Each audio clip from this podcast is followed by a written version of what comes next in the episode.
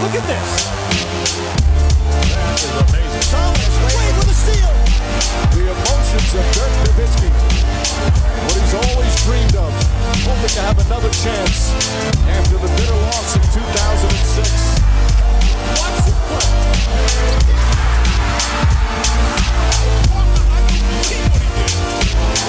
That is amazing. Hallo und willkommen zu Gut Next, dem deutschen Basketball-Podcast im Internet. Mein Name ist André Vogt und ich begrüße euch zur neuen Folge unseres kleinen, aber feinen Basketball-Hörspiels. Heute mit dem Fragen-Podcast am Samstag. Ja, gestern leider nicht hinbekommen. Warum? Ich war gestern in, in Hamburg. Äh, relativ kurzfristig haben wir da äh, eine neue Folge von Getting Buckets aufgenommen für NBA2K. Der Nico Backspin und ich, habt es ja auch in seiner Story schon gesehen. Er wollte, dass ich ein bisschen Basketball beibringe, weil das nicht so gut funktioniert hat, zuletzt in äh, Paris. War eine schwierige Aufgabe, aber ich glaube, wir haben äh, ein neues Level erreicht. Level 0. Wenn ihr die, die Folge seht, werdet ihr wissen, was das bedeutet. Jedenfalls, und dann war es gestern so, dann, ich wollte mit der Bahn fahren, dachte, ja, cool, bin ich so um vier, halb fünf, fünf, sechs zurück. Ja, am Ende war ich um acht zurück. Ähm, dann war es ein bisschen spät, aber kein Problem. Heute haben wir für Zeit. Ja, ich bin gerade zum Stadion, äh, zum VfL gegen, gegen Leipzig, den El Plastico, wie, wie man das auch nennen möchte, mir anschauen. Das Kind guckt drüben, Wissen macht A, falls irgendwer zuhört, der diese geile Sendung verantwortet. Riesenprops dafür. Ähm, ja, und an dieser Stelle ähm, nenne ich natürlich auch den Sponsor der heutigen Folge. Das ist natürlich manscape.com. Und ihr habt natürlich auch mal nach draußen geschaut und seht, oh, ja, Regen, aber irgendwie schon relativ warm. Und der Winter scheint irgendwie auch vorbei zu sein. Vielleicht ist es auch Zeit, langsam Richtung Frühling zu denken. Und was muss man da machen? Ja, Frühjahrsputz. Und äh, das sehe ich hier bei mir im Homeoffice, das sehe ich auch in der Küche. Äh, ich sehe es nicht unbedingt, wenn ich an mir runterschaue, weil ich ja zuletzt auch in New York war und da habe ich ja dann äh, die Zeit genutzt, um da mal Karschlag zu machen. Aber vielleicht ist es bei euch anders. Vielleicht denkt ihr euch, ja, ey, das ist eigentlich wie im Garten auch. Man braucht richtige Werkzeuge, damit die Arbeit schnell von der Hand geht. Seht ihr, deswegen erzähle ich das ja hier auch seit über einem Jahr. Schaut mal auf manscape.com, mein Gott, so ein schweres Wort. Ähm, checkt doch mal, ob ihr nicht mit dem Code äh, NEXT20, NEXXT20, euch nicht 20% auf alles, Free Shipping und 30 Tage Geld zurückgarantie gönnen wollt. Denn dann lohnen sich ja Sachen wie das Perfect Package oder das Platinum Package, wo es nicht nur den Lawnmower 4.0 und den Weed Wacker äh, drin gibt, sondern auch ne, andere Zutaten. Das lohnt sich alles ob und dreifach, weil ihr eben Geld spart, weil ihr kein Risiko eingeht. Und dann sagt ihr vielleicht zu euch selber, Thank you for a job well done. Thank you for your service. Ich würde es ausprobieren. Ich habe schon ausprobiert, mehrere Male. Ich bin überzeugt. Vielleicht ihr auch bald. Manscaped.com. Kommen wir zu euren Fragen. Und ähm, es ist das All-Star-Weekend. Gestern gab es schon äh, die Rising Stars Challenge. Ich will ehrlich sagen, ich habe es mir nicht angeschaut. Äh, tut mir leid, ich hatte einfach heute auch, auch keine Zeit heute Morgen. Ich habe heute Morgen äh, die, wie heißen sie, Regional Regional Championships im Cheersport habe ich gesehen, meine Tochter, meine Frau heute Dienst hat. Von daher, wenn irgendwelche Sachen heute schief laufen, kann es auch sein, dass ich immer noch von der Musik, die da gespielt wird. Ich meine, ich finde so den Sport cool, keine Frage, aber die Musik macht einen fertig. Nach einer halben Stunde, one, two, three, four, Cheersport is at the door, bin ich ein bisschen benebelt. Aber trotzdem denke ich, dass ich eure Fragen beantwortet bekomme. Und ich hoffe auch, dass ich heute Abend äh, fehlerfrei und unfallfrei äh, und ohne Verweis auf Joe Cole ähm, durch den All-Star Saturday komme, den ich kommentiere. Aber die erste Frage, der geht genau äh, um diesen All-Star Saturday. Lukas Schöpplein fragt, Warum gibt es immer weniger Stars oder sagen wir Topspieler, die am Dunk-Contest teilnehmen? Finde die Besetzung dieses Jahr rein vom, von den Namen her recht enttäuschend. Dachte, nach dem letztjährigen Desaster sehen wir ein besseres Teilnehmerfeld in diesem Jahr. Vielleicht kurz zu den Teilnehmern hat eventuell nicht jeder, eventuell nicht jeder parat. Das ist Trey Murphy, der dritte von New Orleans. Kenyon Martin Jr. Äh, von den Houston Rockets. Jericho Sims von den New York Knicks und Mac McClung, jetzt mittlerweile von den Philadelphia 76ers. Als er nominiert wurde, war er ja noch G-League-Spieler. Ich glaube, es lohnt sich, ähm, einfach mal auch zu erklären, wie sich das zusammenstellt. Warum gerade diese vier Spieler die natürlich jetzt äh, nicht äh, absolut ne, also vom Basketball-Standpunkt her irgendwie nutzlos sind, sondern das sind ja gute Jungs, ne, die beitragen. McClung jetzt mal außen vor. Ähm, aber warum jetzt nicht kein, wen haben, hätten wir jetzt momentan, warum kein, gut sein, ist verletzt, aber warum nee, nicht so ein Kaliber, warum nicht äh, Stars, All-Stars, die da mitmachen? Und da muss man sagen, mh, hm, da hat die Liga ja eigentlich äh, nur indirekt einen Einfluss drauf. Denn es ist nicht, dass die Liga sagen kann, okay, also dieses Jahr, es ist nicht die UFC oder so, die ihre eigenen Fights dann zusammenstellt und sagt, du kämpfst gegen den, du gegen den, sondern die Liga kann nur fragen. Sie kann wirklich nur sagen, hey, lassen wir mal ein Beispiel sein, obwohl er jetzt nicht dabei wäre, ne? In einem Jahr, wo der fit wäre, sagen, hey, sein, wie sieht's aus? Bist du dabei dieses Jahr? Genau wie früher, hey, LeBron, Dunk-Contest, bist du da am Start? Ähm, denn also mehr als Fragen können sie einfach nicht. Also sie können wirklich nur fragen und dann sagen äh, die Spieler ja oder nein. Anthony Edwards dieses Jahr vielleicht noch als, als äh, Kandidat. Und wenn die Spieler dann nein sagen, ja, dann gibt es da auch nicht großartig äh, irgendeine Handhabe. Was will man denn machen? Ne, wenn man jetzt zwingen, da, dabei zu sein und, und dann, dann, dann, gehen die da irgendwie, machen die Dienst nach Vorschrift. Nee, das du musst halt Spieler finden, sich finden lassen, die Bock darauf haben. Und dieses Jahr waren das halt diese vier Leute. Ich denke ehrlich gesagt nicht, obwohl ich es nicht weiß, dass das die vier ersten Kandidaten sind, die die NBA angefunkt hat. Ich denke, hat man andere äh, kontaktiert. Wahrscheinlich wollten die nicht. Ähm, wer weiß. Gleichzeitig muss man auch sagen, wenn man sich mal den Kader anschaut, dieses Jahr von, also beide Kader der, der All-Star-Teams, die gewählt wurden, dann fällt mir da ehrlich gesagt wirklich nur ein Name ein, wo ich sagen würde, ja, den würde ich gerne mal im Dunk-Contest sehen. Und das ist der schon erwähnte Anthony Edwards. Alle anderen, ja, weiß ich nicht. Also wüsste ich jetzt nicht, ob sie so viel anbieten, äh, so in Sachen ne, Hangtime und, und Sprungkraft. Ähm, von daher muss man auch ehrlicherweise, glaube ich, dann eingestehen, äh, gibt es gar nicht so viele krasse Danker. Ich meine, jemand wie Janis Antetokounmpo ist natürlich ein krasser Ingame-Danker. Aber halt nicht ein Contest-Danker. Das gleiche würde ich jetzt auch mal für, für Jason Tatum oder Jalen Brown sagen. Denn es ist eine Sache, jemanden ne, mit einem einhändigen, beidbeinig abgesprungenen Dank in der Zone im Traffic zu sehen, wo er jemanden den Ball auf den, auf den Kopf dankt. Oder den gleichen Dank zu sehen, ohne jemanden, den er auf den Kopf dankt. Dann ist es einfach ein Wald- und Wiesendank, der niemanden aus den Sitzen reißt, der älter ist als vier. So, von daher, ähm, ne, fehlen auch vielleicht jetzt ein bisschen die, die Jordans, die, die Wilkinses äh, in ihrer Zeit. Ähm, das ist aber auch danach sich dann ne, relativ wenig Leute finden, die da auf Bock hätten. John Morant wäre vielleicht noch jemand gewesen, ähm, den ich gerade noch vergessen habe, den man nennen könnte natürlich. Ähm, liegt aber auch vor allem daran, glaube ich, dass man einfach, wenn wir über einen Dunk-Contest sprechen, über einen Contest reden, der ich, also ich, es tut mir immer weh, das zu sagen, weil ich äh, auch, auch gerade als, als junger Basketball, der Dank war für mich immer mythisch. Ne? Dank-Contest oder welche krassen Dunks wie von Spat Webb oder so oder der freiwurflichen Dank von, von Jordan, das waren für mich als, als Spieler oder als, als äh, ne, junger Mensch, Teenager in den Ende der 80er, der damit Basketball in Kontakt kommt, ist zum ersten Mal angefangen zu spielen, das waren für mich so die, ja, die, die Urban Legends, die die Helden sagen, wo man dachte, das geht doch gar nicht, die einen fasziniert haben. Trotzdem sage ich aber, der Dunk-Contest ist mittlerweile wirklich tot er hat noch mal ein bisschen gezuckt, ne? gerade als Aaron Gordon und Zach Levine sich gebettelt haben. Aber wenn du eben nicht ähm, auch da, so weiß ich nicht, äh, es ist ja kein Jahrhunderttalent, äh, jemand wie Aaron Gordon oder Zach Levine, aber wenn du nicht wirklich außergewöhnliche Athleten hast, die Lust haben auf dieses Event und kreativ sind und sich Ideen einfallen lassen. Ich muss ja nicht erinnern an Toronto damals zum Beispiel. Äh, auf das, das Aufeinandertreffen der, der beiden da im All-Star Weekend. Äh, das war geil, das war wahrscheinlich der beste Contest seit 2001. Ähm, und wie gesagt, wenn du diese Leute nicht hast, dann ist der Contest leider eigentlich tot. Auch wenn das vielleicht vier Leute sind, jetzt, ich sage, ich will Murphy, Martin, Sims und McClagen nicht zu nahe treten, aber das Leute sind, die halbwegs gut danken können, ähm, der Contest ist in dem Sinne ausgelutscht, dass es einfach wahnsinnig schwer ist, irgendwas zu bringen, was wir noch nicht gesehen haben. Und dann kommt erschwerend hinzu, wenn man dann diesen Dank beim ersten Suchen nicht schafft, dann hat man ihn vielleicht als auch schon halbwegs gesehen als Jury, als, als Zuschauer. Und dann ist es selbst, wenn es dann gelingt beim zweiten Mal, und wenn das ein geiler Dank ist, ist es geil, keine Frage, aber es ist eben nicht dieser Wow-Effekt, ähm, den man hat, wenn es beim ersten Mal funktioniert.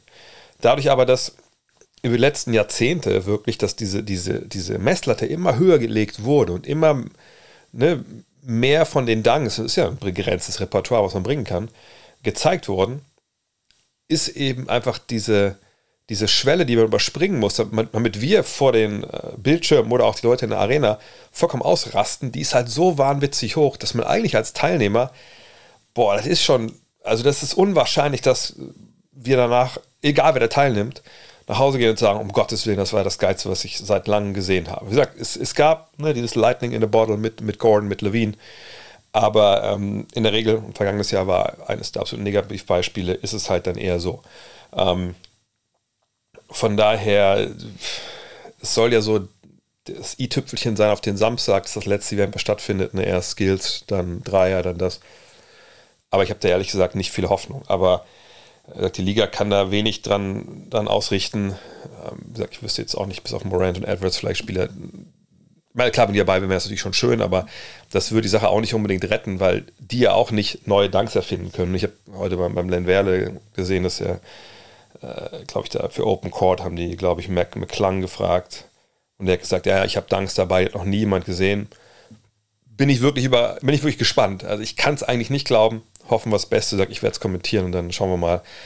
Aber ich, äh, ich habe mir zwar aufgeschrieben, hier schon auf dem Tisch, damit ich das sehe, sei nicht zu negativ aber ich habe schon wieder im Verdacht, dass irgendwer sich aufschützt auf irgendwem und dann gibt es einen Rant on air. Und, auch wenn das keiner hören will. Aber das, da kann ich auch nicht aus meiner Haut. Tim fragt, was sagst du dazu, dass trotz drei Nachnominierungen immer noch nicht James Harden nominiert wurde, also fürs All-Star-Game? Ich fand es schon grenzwertig nach der ersten Bekanntgabe. Jetzt habe ich das Gefühl, die NBA will ihn einfach nicht dabei haben. Auch hier muss man, glaube ich, erklären, wie das funktioniert. Klar, ne, Fans vor allem, aber auch Spieler ne, und äh, Medien wählen die, die, Starter und dann die Reservisten werden von den Coaches gewählt. Da wurde, war Harden nicht dabei, das hat durchgefallen, wenn wir es mal so nennen wollen. Und das kann man kritisch sehen, sollte man kritisch sehen. Wenn ich mich richtig erinnere, war er bei mir auch dabei, ne, glaube ich, in meinem äh, Ortsteam. Okay. Aber jetzt die Nachnominierung, was, ist, was passiert da eigentlich? So, und ähm, da muss man halt ähm, bisschen genauer hinschauen. Und es, es sei denn, da wurde jetzt äh, irgendwas geändert. Es ist halt so, dass diese Nachnominierten, ne, die dann reinkommen, wenn jemand verletzt ist, die werden halt vom Commissioner, äh, also von Adam Silver, äh, nachnominiert. Ähm, und der guckt sich das halt an und sagt, ja, okay, Edwards, Fox, Yakam, äh, ne, die sollen jetzt da rein. Und ähm, jetzt fragt man sich natürlich vielleicht, okay, wie kommt denn Adam Silver da drauf, gerade diese Spieler zu nehmen und nicht zum Beispiel James Harden? Ähm, und das ist natürlich auch ein bisschen äh, undurchsichtig. Ne? Das, also immer der Commissioner kann ja diese, diese, diese Replacements dann oder die Ersatzleute dann nominieren.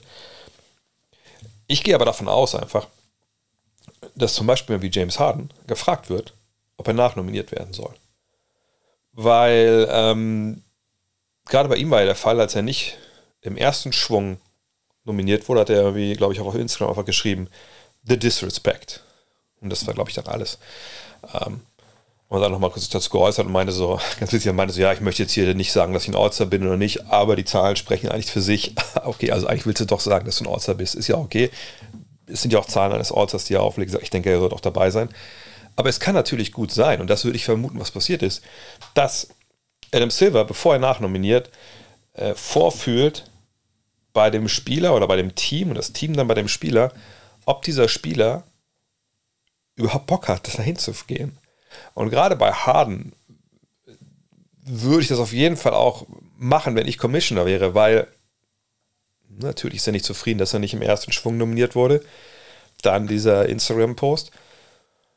Naja, wenn er dann nicht will, dann würde ich von vornherein sagen, okay, pass auf, also wir würden dich gerne nachnominieren, ähm, aber ich frage dich vorher, ich kann verstehen, dass du ne, vielleicht ein bisschen angepieselt bist, weil es eben nicht diese Nominierung gab auf dem normalen Wege. Von daher sag doch mal, wenn du das möchtest, nominiere ich dich gerne nach. Wenn du sagst, nö, ähm, ich habe jetzt am Wochenende schon was anderes vor, dann nominiere ich dich nicht. So, und ich denke, so wird es gelaufen sein, äh, weil sonst wäre er sicherlich dabei gewesen. Da bin ich mir eigentlich recht sicher. Aber ich weiß es nicht. Das ist eine Vermutung von mir, ähm, dass aber die NBA ihn nicht dabei haben will. Ehrlich gesagt, wüsste ich jetzt nicht, wie man das ähm, argumentieren sollte. Also warum sollte das denn so sein? wenn wir uns überlegen, ähm, äh, also vergangenes Jahr, wenn ich mich nicht ganz täusche, ich gucke es gerade nochmal nach, nicht, dass ich noch was Blödsinniges jetzt erzähle, aber wenn ich mich nicht ganz täusche, war er ja vergangenes Jahr, wo haben wir ihn denn? Äh, ja, war er ja dabei. Äh, war dann allerdings verletzt, wenn ich das richtig sehe. Genau. Ähm, und vergangenes Jahr hätte man ihn ja vielleicht durchaus dann äh, nicht wählen äh, können oder auch im Jahr vorher nicht, weil er ja einige äh, Dinge da gehabt hat, so wechselmäßig, die vielleicht nicht ganz koscher waren, äh, wo man als NBA gesagt hätte, ne, wenn du einen Trader zwingst, dann machen wir dich nicht zum All-Star oder so. Aber vielleicht lag es auch da nicht bei der, in der Hand der NBA und jetzt lag es in der Hand, weil halt der, der Commissioner nachnominieren konnte. Aber das finde ich schon eine ziemlich gewagte These. Zumal, wer ist denn in dem Fall die NBA? Die Fans, ähm, Mitspieler und, und, äh, und Medien, das ist ja alles nicht die NBA, denke ich. Äh, die Trainer sind auch nicht die NBA. Also wer ist denn dann die NBA, außer Adam Silver? Und wie gesagt, da wissen wir es halt nicht. Feesbrook oder Feesbrook fragt, in Houston wurde Harden kritisiert, weil er zu viel alleine scorte. In Philly, da er zu wenig scorte. Nun scheint er sich für eine neue Rolle eingenommen zu haben, die eines Point Guards. Findest du nicht, dass er gegenwärtig zu den besten Spielern auf dieser Position zählt? Zeigen diese Möglichkeiten der Adaption, nicht Adoption, Adaption, nicht die Stärken von intelligenten Spielern, die sich an neue Situationen anpassen und sind es wir nicht, sind es nicht wir, die Zuschauerinnen und auch hier die Medien, die oft nicht mit den Veränderungen der Spieler umgehen können. Wie beurteilst du jedenfalls das gegenwärtige Spiel von James Harden? Was denkst du über seine Spielweise? Ich glaube, ja, ich glaube, viel von dem kann man ähm, so unterschreiben. Also ich, natürlich, ähm, Sachen würde ich erstmal schon vorweg schicken wollen, äh, wenn wir sagen, er spielt jetzt erst Point Guard, das ist natürlich ein bisschen falsch. Er hat eigentlich ganz halt Point Guard gespielt, er hat nur diese Rolle mit dem Ball in der Hand über die Jahre dann anders interpretiert. Also, ne, also er ist halt heute eigentlich eher mehr Vorbereiter, aber das ist auch, finde ich, schon wieder ähm, ein bisschen, bisschen merkwürdig, das so zu formulieren, ähm, weil er auch über 21 Punkte Punkte macht. Aber ja, er ist mehr vorbereitet, natürlich, als er das in der Zeit in, äh, äh, in, in, in, Houston war, weil er war natürlich die allererste Option, natürlich viel, viel mehr geworfen, als er das jetzt tut. Hatte damals aber natürlich auch keinen James, äh, keinen Joel Embiid an seiner Seite. Ne, wenn er jetzt mh, hm, 24 mal oder ja, 24,5 war das Best für 2019 werfen würde, ich glaube, Joel Embiid hätte damit ein relatives Problem und auch vollkommen zu Recht. Ähm, dann in Brooklyn naja, das, da war ja heute nicht lang, aber da war das ja von, vom Wurfvolumen her ein bisschen mehr als jetzt, aber ähnlich. Und eigentlich äh, vergangenes Jahr zu jetzt, äh, also die 21 Spiele, die er letztes Jahr in Philly gemacht hat, zu jetzt, die Zahlen, bis auf die Wurfquoten, die sind jetzt viel besser. Aber so die Counting Stats, die sind ja eigentlich gleich. Ähm, von daher, also die Kritik, die von außen kommt, ähm, die konnte man natürlich damals verstehen, die war aber mehr, also in Houston, zu Houstoner Tagen, aber da war die eigentlich ja mehr so stilistisch. Deswegen hat man ihn da äh, kritisiert, wenn man sagt hat, hey, also so wie er spielt, so kann man eigentlich nicht Meister werden. Ähm, das ist auch ein valider Kritikpunkt in den Playoffs, ähm, haben so heliozentrische Offensiven. Man hat jemanden wie Le LeBron James und dann einfach einen sehr gut passenden Supporting Cast. Die haben schon ihre Probleme, das muss man sagen. Ähm, aber ne, dass man ihn jetzt äh, irgendwie für seine basketballerischen Fähigkeiten kritisiert, das, das war ja nun nicht so. Aber der Kritik, Kritik war eigentlich ein Spielsystem plus ne, was, was macht er dann da draus, obwohl er da ja auch effizient war. Ähm, danach, ehrlich gesagt, gab es, glaube ich, keine großen Kritikpunkte. Also ich glaube nicht, dass er irgendwo kritisiert wurde oder zu wenig gescored hat. Also das, das habe ich eigentlich nicht, nicht vernommen.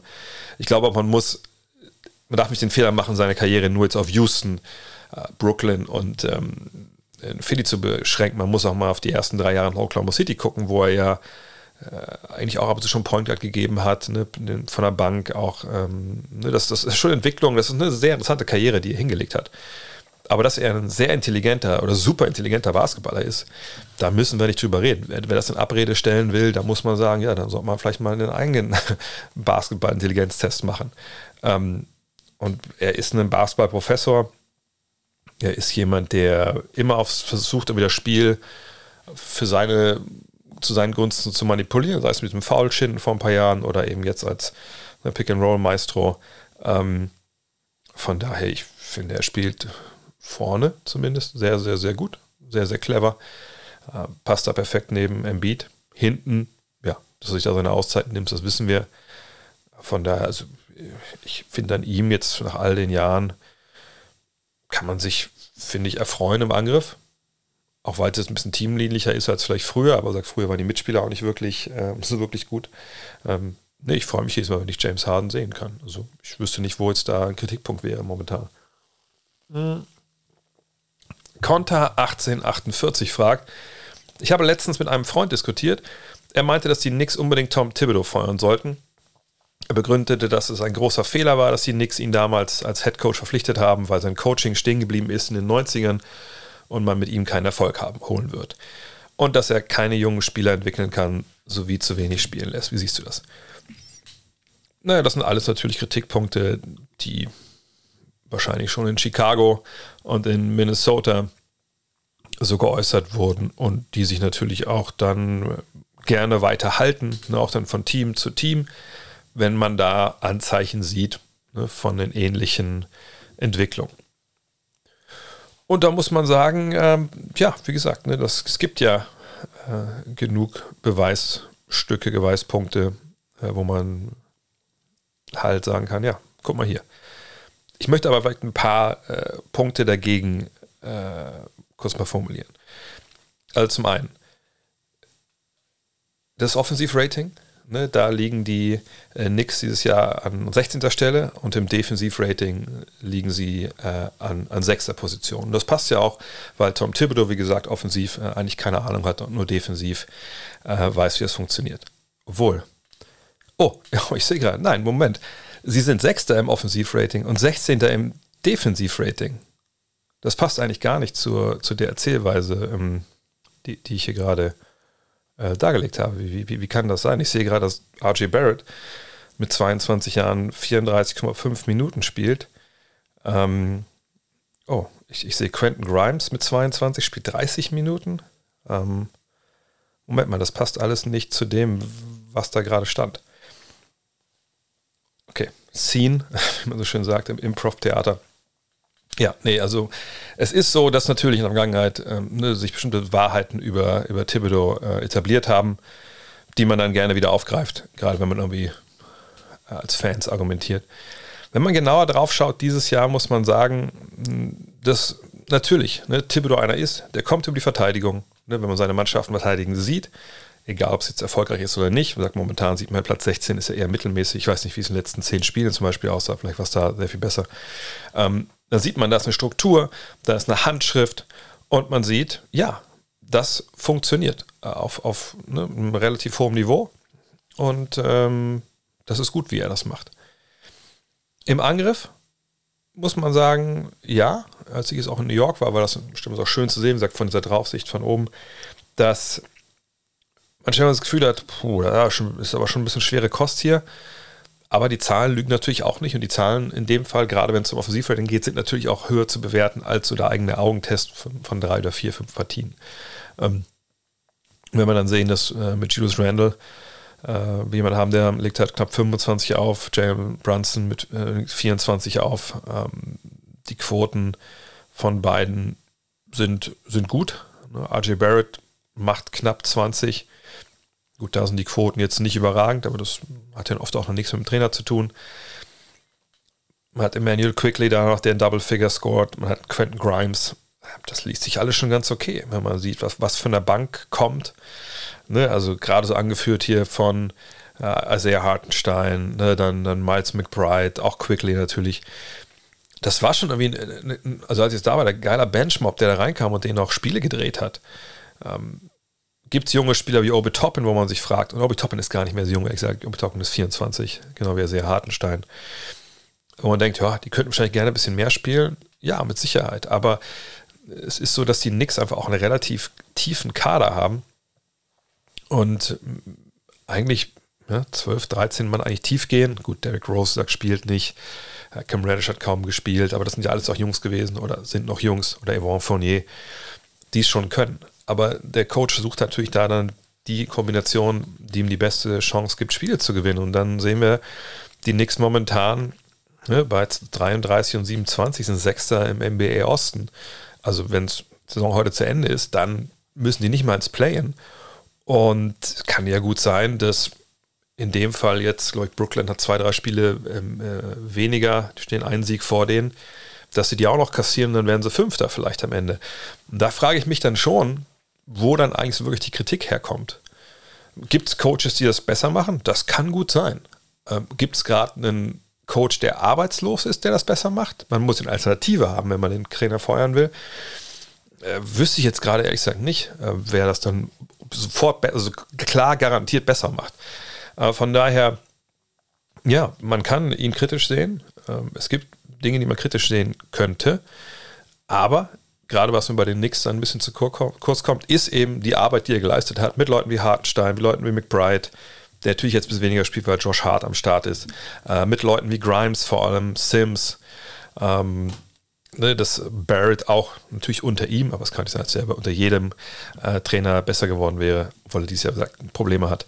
Ähm, ne, das, das schafft, passt schon und dass vielleicht jemand wie Julius Randle vor vergangenes Jahr noch Franchise-Player, vergangenes Jahr dann äh, einer der Minus-Player der Liga, die nicht ganz funktionieren, da kannst du als Trainer irgendwann auch vielleicht nichts für. Von daher überzogene äh, Kritik, äh, die eventuell mit Thibodeau 1 eint, dass sie sehr in die Vergangenheit schaut äh, und, und nicht unbedingt äh, in die Zukunft, ehrlich gesagt, oder in die Gegenwart. Le Schrock hat auch noch eine Frage zu den Knicks. Sind die Knicks nach der Verpflichtung von Josh Hart das beste Rebound-Team der Liga? Wie wichtig ordnest du Rebounding generell ein? Ähm, Josh Hart ist natürlich, also jetzt für seine Größe muss man dazu sagen, ne? Äh, ist, ein, ist ein guter Rebounder. Allerdings hat er jetzt in drei Spielen fünf Rebounds geholt, das ist 26 Minuten. Das, das ist natürlich jetzt nicht berühmt. Auf einer Seite, wenn man es auf 36 hochrechnet, dann ist er ist ein bisschen weniger, als er das normalerweise gemacht hat. Also in Portland waren es zuletzt 8,8. Also von daher haben sie einen guten Rebounder für seine für die Position ähm, gezogen. Aber da die äh, Knicks im Defensiv-Rebounding, also in der defensiven Rebound-Rate am Platz 20 äh, firmieren, im Angriff ist das sie besser, sind sie Zweiter. Ähm, aber Defensive Rebounds sind natürlich, ähm, da kriegst du halt mehr vorne als im Angriff. Viel, viel mehr. Äh, da sind sie nur 20. Da würde ich schon sagen, nö, ich glaube nicht, dass Josh Hart die Probleme, die man da augenscheinlich hat, dass er die gelöst bekommt. Also da ein klares Nein. Wie wichtig sind Rebounds? Hm. Früher war das ja äh, eine der, der ganz wichtigen Währungen äh, in der NBA. Berühmten Spruch von Pat Riley kennt er sicherlich: No Rebounds, no Rings. Ähm, das würde ich zu einem guten Stück auch heute noch über unterschreiben wollen. Also wenn du ein komplettes Desaster bist, ähm, ne, gerade am defensiven Brett, dann würde ich schon sagen, ja, das wird dann nicht so leicht mit der Meisterschaft, weil du natürlich dann dem Gegner einfach eine Menge, Menge, Menge, Menge, Menge zweite Chancen erlaubst. Und das ist natürlich gerade in Playoff-Partien, wo, wo es dann mehr oder weniger auf, jede, auf jeden Ballbesitz ankommt, ist es natürlich äh, verheerend. So. Aber wir leben ja in einer Zeit mit, mit Advanced Stats und es ist ja einfach auch nicht schwer, da mal drauf zu gucken, wie denn zum Beispiel auch Meisterschaftsteams in den letzten Jahren agiert haben äh, in Sachen Rebound. Ne, waren die denn Ligaspitze oder, oder waren die ne, elitär unterwegs oder waren die nicht so gut unterwegs? Ne? Wo, wo sind denn da die, äh, die Gemeinsamkeiten? Also gibt es da welche Sachen, die man ablesen kann?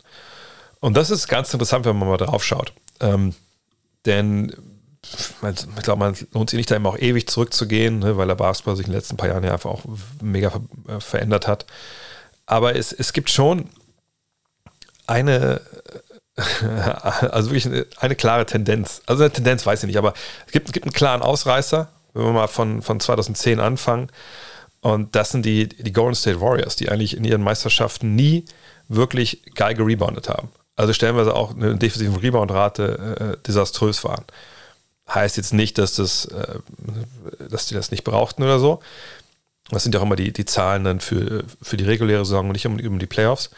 Ähm, aber das ist schon erstaunlich, dass sie mit, mit so einem schlechten Wert da halt äh, unterwegs waren. Aber die hatten natürlich ganz andere Stärken, die sie in die Waagschale werfen konnten mit ihrem Shooting, ne, mit ihrer Defense auch. Und wenn du in der effektiven Feldwurfquote natürlich, in der defensiven, effektiven Feldwurfquote da weit vorne bist, dann äh, ist es auch eigentlich ein bisschen zu vernachlässigen. Ähm, ansonsten, und spannenderweise ist es bei den Warriors aber auch so, dass die vergangenes Jahr, als sie Meister geworden sind, waren sie elitär unterwegs äh, im defensiven Rebounding. Und sonst gibt es wirklich auch sehr, sehr wenige Ausreißer. Also Toronto 2019, die waren nur 15. in der, in der defensiven Rebound-Rate zum Beispiel. Ähm, aber die haben natürlich, aber das war auch wieder reguläre Saison und in den Playoffs haben die einen anderen, äh, einen anderen, äh, ja, einen anderen Lauf gekriegt, sage ich mal, dann auch, auch gerade natürlich durch Kawhi Leonard. Von daher, ich, ich denke, defensives Rebounding oder Rebounding an sich ist vielleicht nicht mehr ganz so wichtig wie, wie früher, weil einfach der Dreier wichtiger geworden ist, weil das Spiel anders sich aufstellt, ne, weil es breiter geworden ist, äh, etc. pp. Aber wenn du nicht reboundest auf hohem Niveau, dann brauchst du schon äh, ja, jemanden wie, wie Steph Curry und, und, und, so eine unfassbar eingeschliffene Infrastruktur, wie die Warriors es hatten. Und sie hatten natürlich dann auch zum großen Teil auch noch jemanden namens Kevin Durant. Also Rebound sollte man schon, aber Rebound allein gewinnt ja auch keine Meisterschaft, das ist klar. Killing Time fragt, wie siehst du Kawhi Leonard seit seiner Verletzung? Kawhi Leonard ist back. Äh, ich, ich glaube, wir können auch diese Frage jetzt, wenn, jetzt, wenn ich sie beantwortet habe, gleich dann auch erstmal ähm, zurückstellen oder streichen für den Rest der Saison. Um Kawhi Leonard müssen wir uns keine Sorgen machen. Hier sind mal die Zahlen von Kawhi Leonard im Januar. Zwölf Partien, Feldwurfquote, ja leider, wie gesagt, wird es in den Splits nicht in Zweier und Dreier getrennt, egal. Feldwurfquote 54,6 Prozent, Dreierquote 45 Prozent und bei den Dreiern reden wir von 5 hier pro Spiel. Ähm, ein Offensivrating von 135, äh, Minuten 35,1, Punkte 27,7, Rebounds 6,2, Assists 4,0. Hier spare ich jetzt die ganzen äh, Zahlen aus dem Februar, das sind auch nur sechs Spiele bisher gewesen, aber da sehen wir 36 Minuten, 23,8, 6,7, 4,3, eine Dreierquote von 46,4, auch wenn die Feldwurfquote runtergekracht ist auf 44,2. Also das sind Zahlen, puh, da müssen wir nicht drüber reden. Das ist ein äh, Spieler auf, auf MVP-Niveau. Ähm, wenn man ihn spielen sieht, ich hatte das Glück jetzt schon mehrere Mal, ich reise ja quasi den Clippers hinterher. Ähm, wenn man ihn sieht, er hat auch wieder ne, diese Phasen, wo er Spiel dominiert, ähm, wo die Offense viel, viel über ihn läuft. Und von daher müssen wir uns da keine Sorgen machen. Der Mann ist so nah an 100% dran, wie man sein kann in dieser Phase der Saison. Und jetzt müssen wir abwarten, wenn es die letzten 20 Paar Spiele geht, ähm, inwieweit ne, geht er da jetzt durch? Ist immer die Frage, ne, kommt was Neues dazu, zu den Verletzungen? Äh, und dann natürlich die Frage, wie geht es dann in den Playoffs weiter? Aber das ist eine Geschichte, die, die müssen wir dann erst sehen. Aber momentan glaube ich nicht, dass man irgendwie noch erkennen kann, dass Kawhi Leonard ähm, irgendwie nicht so spielt, wie Kawhi Leonard normalerweise spielt in dieser Phase einer Saison. Maxi fragt, welches Team passt Kevin Love am besten? Sehe da die Suns, Lakers und Mavs, die ihre Tiefe durch einen Love-Deal verstärken können. Ähm, vielleicht kurz Kevin Love, ja, da war jetzt ja irgendwie relativ lange wie nichts zu hören von Sachen Buyout. Dann hat, glaube ich, Brian Windhorst ein bisschen erklärt, dass er meinte, naja, also es war schon so, ne, also Love ist aus der Rotation rausgefallen, weil er seinen Dreier nicht getroffen hat. Wir können uns die Zahlen gleich nochmal angucken. Und äh, als dann ne, die Cavs gemerkt haben, oh Moment, wir spielen eigentlich ziemlich guten Basketball, auch jetzt ohne Kevin Love, dass man ihnen dann auch gesagt hat, pass auf Kevin, also ne, das ähm, also ist ein bisschen schwer für uns jetzt zu sagen, Alter, äh, wir, wir bringen dich jetzt mal wieder rein, weil momentan es läuft so gut, ohne dich, äh, also sorry, wir würden einfach jetzt ganz gerne einfach mal so weiterspielen mit dieser Rotation, die wir jetzt hier haben.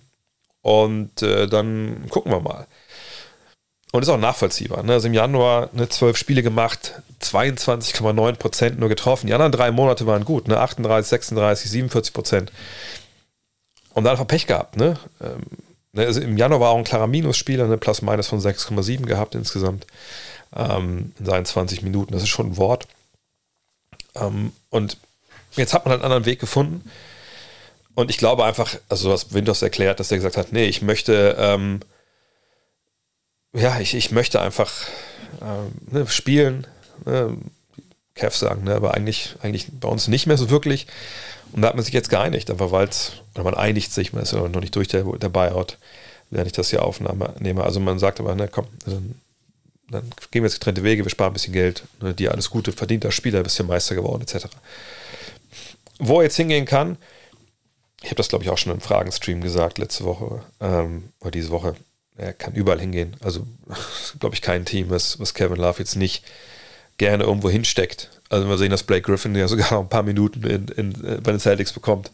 Äh, das kann dir natürlich Kevin Love auch geben. So, wahrscheinlich sogar noch ein bisschen mehr.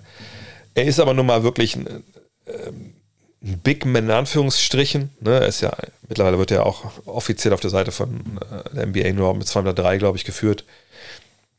Natürlich defensiv nicht richtig vermittelbar, gerade in den Playoffs, aber es ist erstmal egal. Ne? Wenn du so einen Spieler hast, das ist ja nicht die Nummer 6 oder 7 bei dir im Team, es ist dann 8, 9, 10, 11, je nachdem, was für einen Kader du hast. Und wenn du Platz hast noch im Kader für ihn, klar, dann klingelst du da jetzt an. Und, und die Teams, die genannt wurden, sind sicherlich Mannschaften, äh, die man nennen kann. Miami scheint relativ weit vorne zu sein, weil sie wirklich Shooting brauchen äh, von den großen Positionen. Ähm, weil die auch Zone spielen viel. Ähm, gleichzeitig würde ich aber auch denken, dass ja eigentlich alle Teams, die wirklich einen Kaderplatz frei haben oder die perspektivischen Kaderplatz frei machen können, sich überlegen, ob das irgendwie was geben kann. Äh, allerdings, muss man, also im Idealfall neben ihnen natürlich irgendwie ähm, einen stärkeren äh, Big Man haben, der für ihn ein bisschen mitverteidigt oder wie gesagt, solche Sachen schon drin haben, wie so eine, wie so eine Zone. Ähm, von daher, ja, die Teams genannt sind, kann man alle, alle nehmen. Äh, aber wo jetzt landet, also Miami, wie gesagt, wurde so als, als Favorit äh, da bezeichnet und das, das sehe ich auch, dass das gut passen könnte. Ähm, von daher würde ich sagen, ist Miami da auch jetzt Nummer eins, aber wie gesagt, der Mann kann überall hingehen. Der ist, der ist gut, der ist clever versteht das Spiel, trifft seinen Dreier, reboundet. Würde mich freuen, wenn er einfach zu einem guten Team kommt, wo er in den Playoffs beitragen kann. Gruben frage, äh, fragt, fittet Russ zu den Bulls? Ich nehme an, es geht um Russell Westbrook. Mhm. Um dann eben um seine Passgenauigkeit spielerisch im Kader der, der Chicago Bulls. Ähm, Jein. Also äh, vorneweg. Russell Westbrook kann jedem Team helfen in der NBA. Also natürlich gerade auch den Teams, die Ambitionen Richtung Playoffs haben. Unter aber ein paar bestimmten Bedingungen. Er muss verstehen, dass er von der Bank kommt. Äh, er muss äh, verstehen, dass er wahrscheinlich in der Crunch-Time nicht auf dem Feld steht. Er muss seine Rolle so sehen, wie das Team sie sieht, eben Russ. Wenn du reinkommst, wir stellen dir Schützen an die Seite wir wollen, wir lieben deine Energie, wir wollen deine Energie. Wir leben mit den schlechten Würfen, solange du halt ne, zum Korb gehst, Defense mitnimmst, rauspasst, defensiv hoffentlich äh, Einfluss nimmst, auch positiv. Und einfach die Tage, die du jetzt hier bist, einfach 120% gibst, Vollgas gibst. Und wenn du halt dann auf der Bank sitzt, wenn wir Leute auf dem Feld haben, die das am Ende dann für uns regeln sollen, die das ganze Jahr da waren, dass du dann mit dem Handtuch da stehst und klatscht und, und wedelst und sagst, ja Mann, das ist mein Team. Ne, wenn, wenn er das alles macht, dann kann er, kann er jeder Mannschaft helfen. Die Bulls haben das Problem, dass so Point Guard mäßig sind sie eigentlich gesetzt mit Lonzo Ball, er wird dieses Jahr nicht spielen, das wisst ihr. Ähm, Caruso als Starter, ob das so sein muss, weiß ich nicht. Gleiche gilt für Kobe White ähm, oder für Desonmu, der das ja auch schon ein paar Mal gemacht hat. Von daher, ja, wenn er da rein ähm, geholt wird, dann, dann passt es sicherlich. Allerdings, ich wüsste jetzt nicht, ob das wirklich für die Bulls einen Unterschied macht, großartig. Und ich, ich würde mich ein bisschen fragen, ob. Ich meine, klar, wenn Vucevic einen Dreier trifft, ähm, wenn du eben noch eine, eine Aufstellung aufstellst mit, mit vielen Dreierschützen, und, und, so viele haben sie da. Aber sagen wir mal mit Levine, mit Vucevic, mit Williams. So, dann kannst du sogar noch einen, der vielleicht nicht wirklich gut Dreier schießt, wie, wie DeRozan, noch verkraften. Aber du kannst ja auch vielleicht noch Caruso dazustellen. Aber er wird vielleicht auch ein bisschen klein. Obwohl, fuck, klein, was heutzutage in der NBA klein. Und dann hast du da hat Westbrook drauf, das Lineup, natürlich kann das funktionieren. Gleichzeitig spielt dann DeRozan nicht. Ähm, was natürlich sein kann, dass in, in einer Partie auch mal DeRozan nicht auf dem Feld steht, natürlich. Ähm, man kann auch jemanden wie Green noch irgendwie mit reinstellen. Vielleicht, obwohl das Green ist ja verletzt, ich glaube, das ist verletzt. Ne? Ich, ich sehe den Fit schon irgendwo. Auf der anderen Seite, es macht für mich vor allem für Westbrook relativ wenig Sinn. Also das Geld ist ja über das gleiche mehr oder weniger, was er kriegt. Ähm, von daher, also warum denn dann Chicago, Platz 11 in der Eastern Conference? Also ich denke weiterhin die Clippers, allerdings wirklich nur unter diesen Voraussetzungen, die ich da gerade genannt habe. Ähm, ich weiß, dass Gilbert Arenas, irgendwer hatte mir so ein Video geschickt, wie er sagt, ey, Russ Westbrook ist der Typ, der die Meisterschaft entscheidet, mehr oder weniger. Da, wo der hingeht, der kann dieses Team viel besser machen. Wo ich so denke, yo, ah, da fehlen mir aber die ganzen Sachen, die ich gerade gesagt habe, dass er das alles mal verstehen muss und das alles auch so möchte. Ähm, von daher, also ich, ich denke auch da ist Miami eine Mannschaft, die man im Auge behalten sollte, wo ich auch da denke, dass der Fit nicht 100% ist mit den dann doch stellenweise wenig Shootern, je nachdem wer da halt spielt. Ähm, für mich machen die Clippers am, am, am meisten Sinn, aber wie gesagt, es muss einfach diese, dieser, das Rollenverständnis bei ihm im Kopf, das muss halt klar sein. Manu Dost fragt, es wird in den letzten Tagen viel darüber berichtet, dass Russell Westbrook sich den Clippers anschließen wird. Wie kann er den Clippers helfen? Beziehungsweise was kann er überhaupt noch einem Team geben? Er ist sicherlich in der Vergangenheit ein krasser Spieler gewesen, der den Rekord von Oscar Robertson gebrochen hat, aber für mich irgendwie auch ein Spieler aus einer vergangenen Zeit. Wie kann er zukünftig in der modernen NBA funktionieren? Nein, er ist kein Spieler aus einer vergangenen Zeit. Das möchte, da möchte ich direkt kurz den Riegel vorschieben. Das stimmt nicht. Wir werden nicht, äh, oder lange, lange Zeit jetzt nicht, wahrscheinlich auch nie in einer äh, Basketball-Epoche leben, wo Spieler, die eine unfassbare Athletik haben, an, an, an beiden Enden des Feldes sogar eigentlich, die, wir reden jetzt mal von der Prime von Westbrook, die, wann immer sie wollen, äh, mit einem Pick and Roll oder einfach mit einer breiten Aufstellung eins gegen eins in die Zone eindringen können und dann entweder gegen Big Man im Traffic abschließen oder den Ball rauspassen, bereitwillig zu Dreier schützen. Es wird nie, für meine es wird, es holt das gerne wieder raus in 20 Jahren und sagt, hier, guck mal, war alles Blödsinn. Für meine wird es nie eine Zeit geben im Basketball, wo das auf dem Niveau, wie es Russell Westbrook gemacht hat damals, wo das nicht zeitgemäß ist, wo man sagt, Junge, du spielst Basketball wie in, wie in den 18, wie, wie, wie in den 1930ern oder so. Das wird es nicht geben. Macht nicht den Fehler und denkt, wenn man nicht werfen kann oder keinen Dreier trifft mit 36 Prozent mindestens, ist man halt ein Anachronismus. Das stimmt nicht. Das geht komplett an der basketballerischen Wirklichkeit vorbei und äh, tut einfach nicht gut so ein Take. Von daher, ähm, ich habe gerade schon viel über Westbrook gesprochen. Ne? Das gilt alles auch hier. Ne? Er muss die Rolle verstehen. Er muss die annehmen. Er muss die so geben. Und dann, wenn wir jetzt nur über die Clippers sprechen, dann kann er, wie gesagt, nicht Crunch-Time spielen. Sollte er nicht. Die Clippers brauchen vor allem dann jemanden, der den Ball nach vorne schleppt, zur Seite passt. Ne? Zu George oder zu Leonard. Am besten auch, wenn die durch irgendeine Aktion schon gelaufen sind und einen gewissen Vorteil kreiert haben. Und dann schaut man weiter, dass die als Playmaking Wings halt für den Rest mitkreieren. Dann haben sie ihre Schützen, dann haben sie ihre, ihre Cutter etc. Aber nochmal, er kann reinkommen, wenn zum Beispiel beide auch sitzen. Oder wenn Leonard vielleicht auch mal eine Zeit hat, wo er sagt, oh, jetzt reicht es mal, wenn ich in der Ecke stehe und ich treffe einen Dreier mit 48 Prozent, wenn er mir den auflegt. Da kann er dir helfen. Von daher, äh, ja, und er kann der zukünftig in der NBA funktionieren, wenn er diese Rolle so annimmt. Allerdings muss man auch sagen, natürlich Athletik in seinem Alter, das kann auch dann, ne, dann irgendwann auch mal ganz schnell vorbei sein. Äh, aber Prime Westbrook wird auch in 20 Jahren noch einer sein, den man extrem gut gebrauchen kann.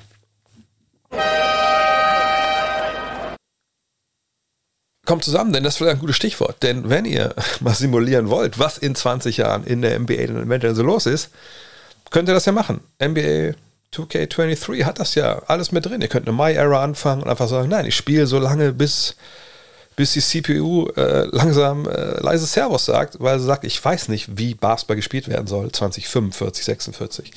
Aber ihr könnt es ja mal ausreizen. Gut, dann sind vielleicht die Kader nicht mehr die, die ihr kennt und ihr könnt nicht ein bisschen schummeln, weil ihr wisst, wer in der Draft die guten Jungs sind und wer nicht.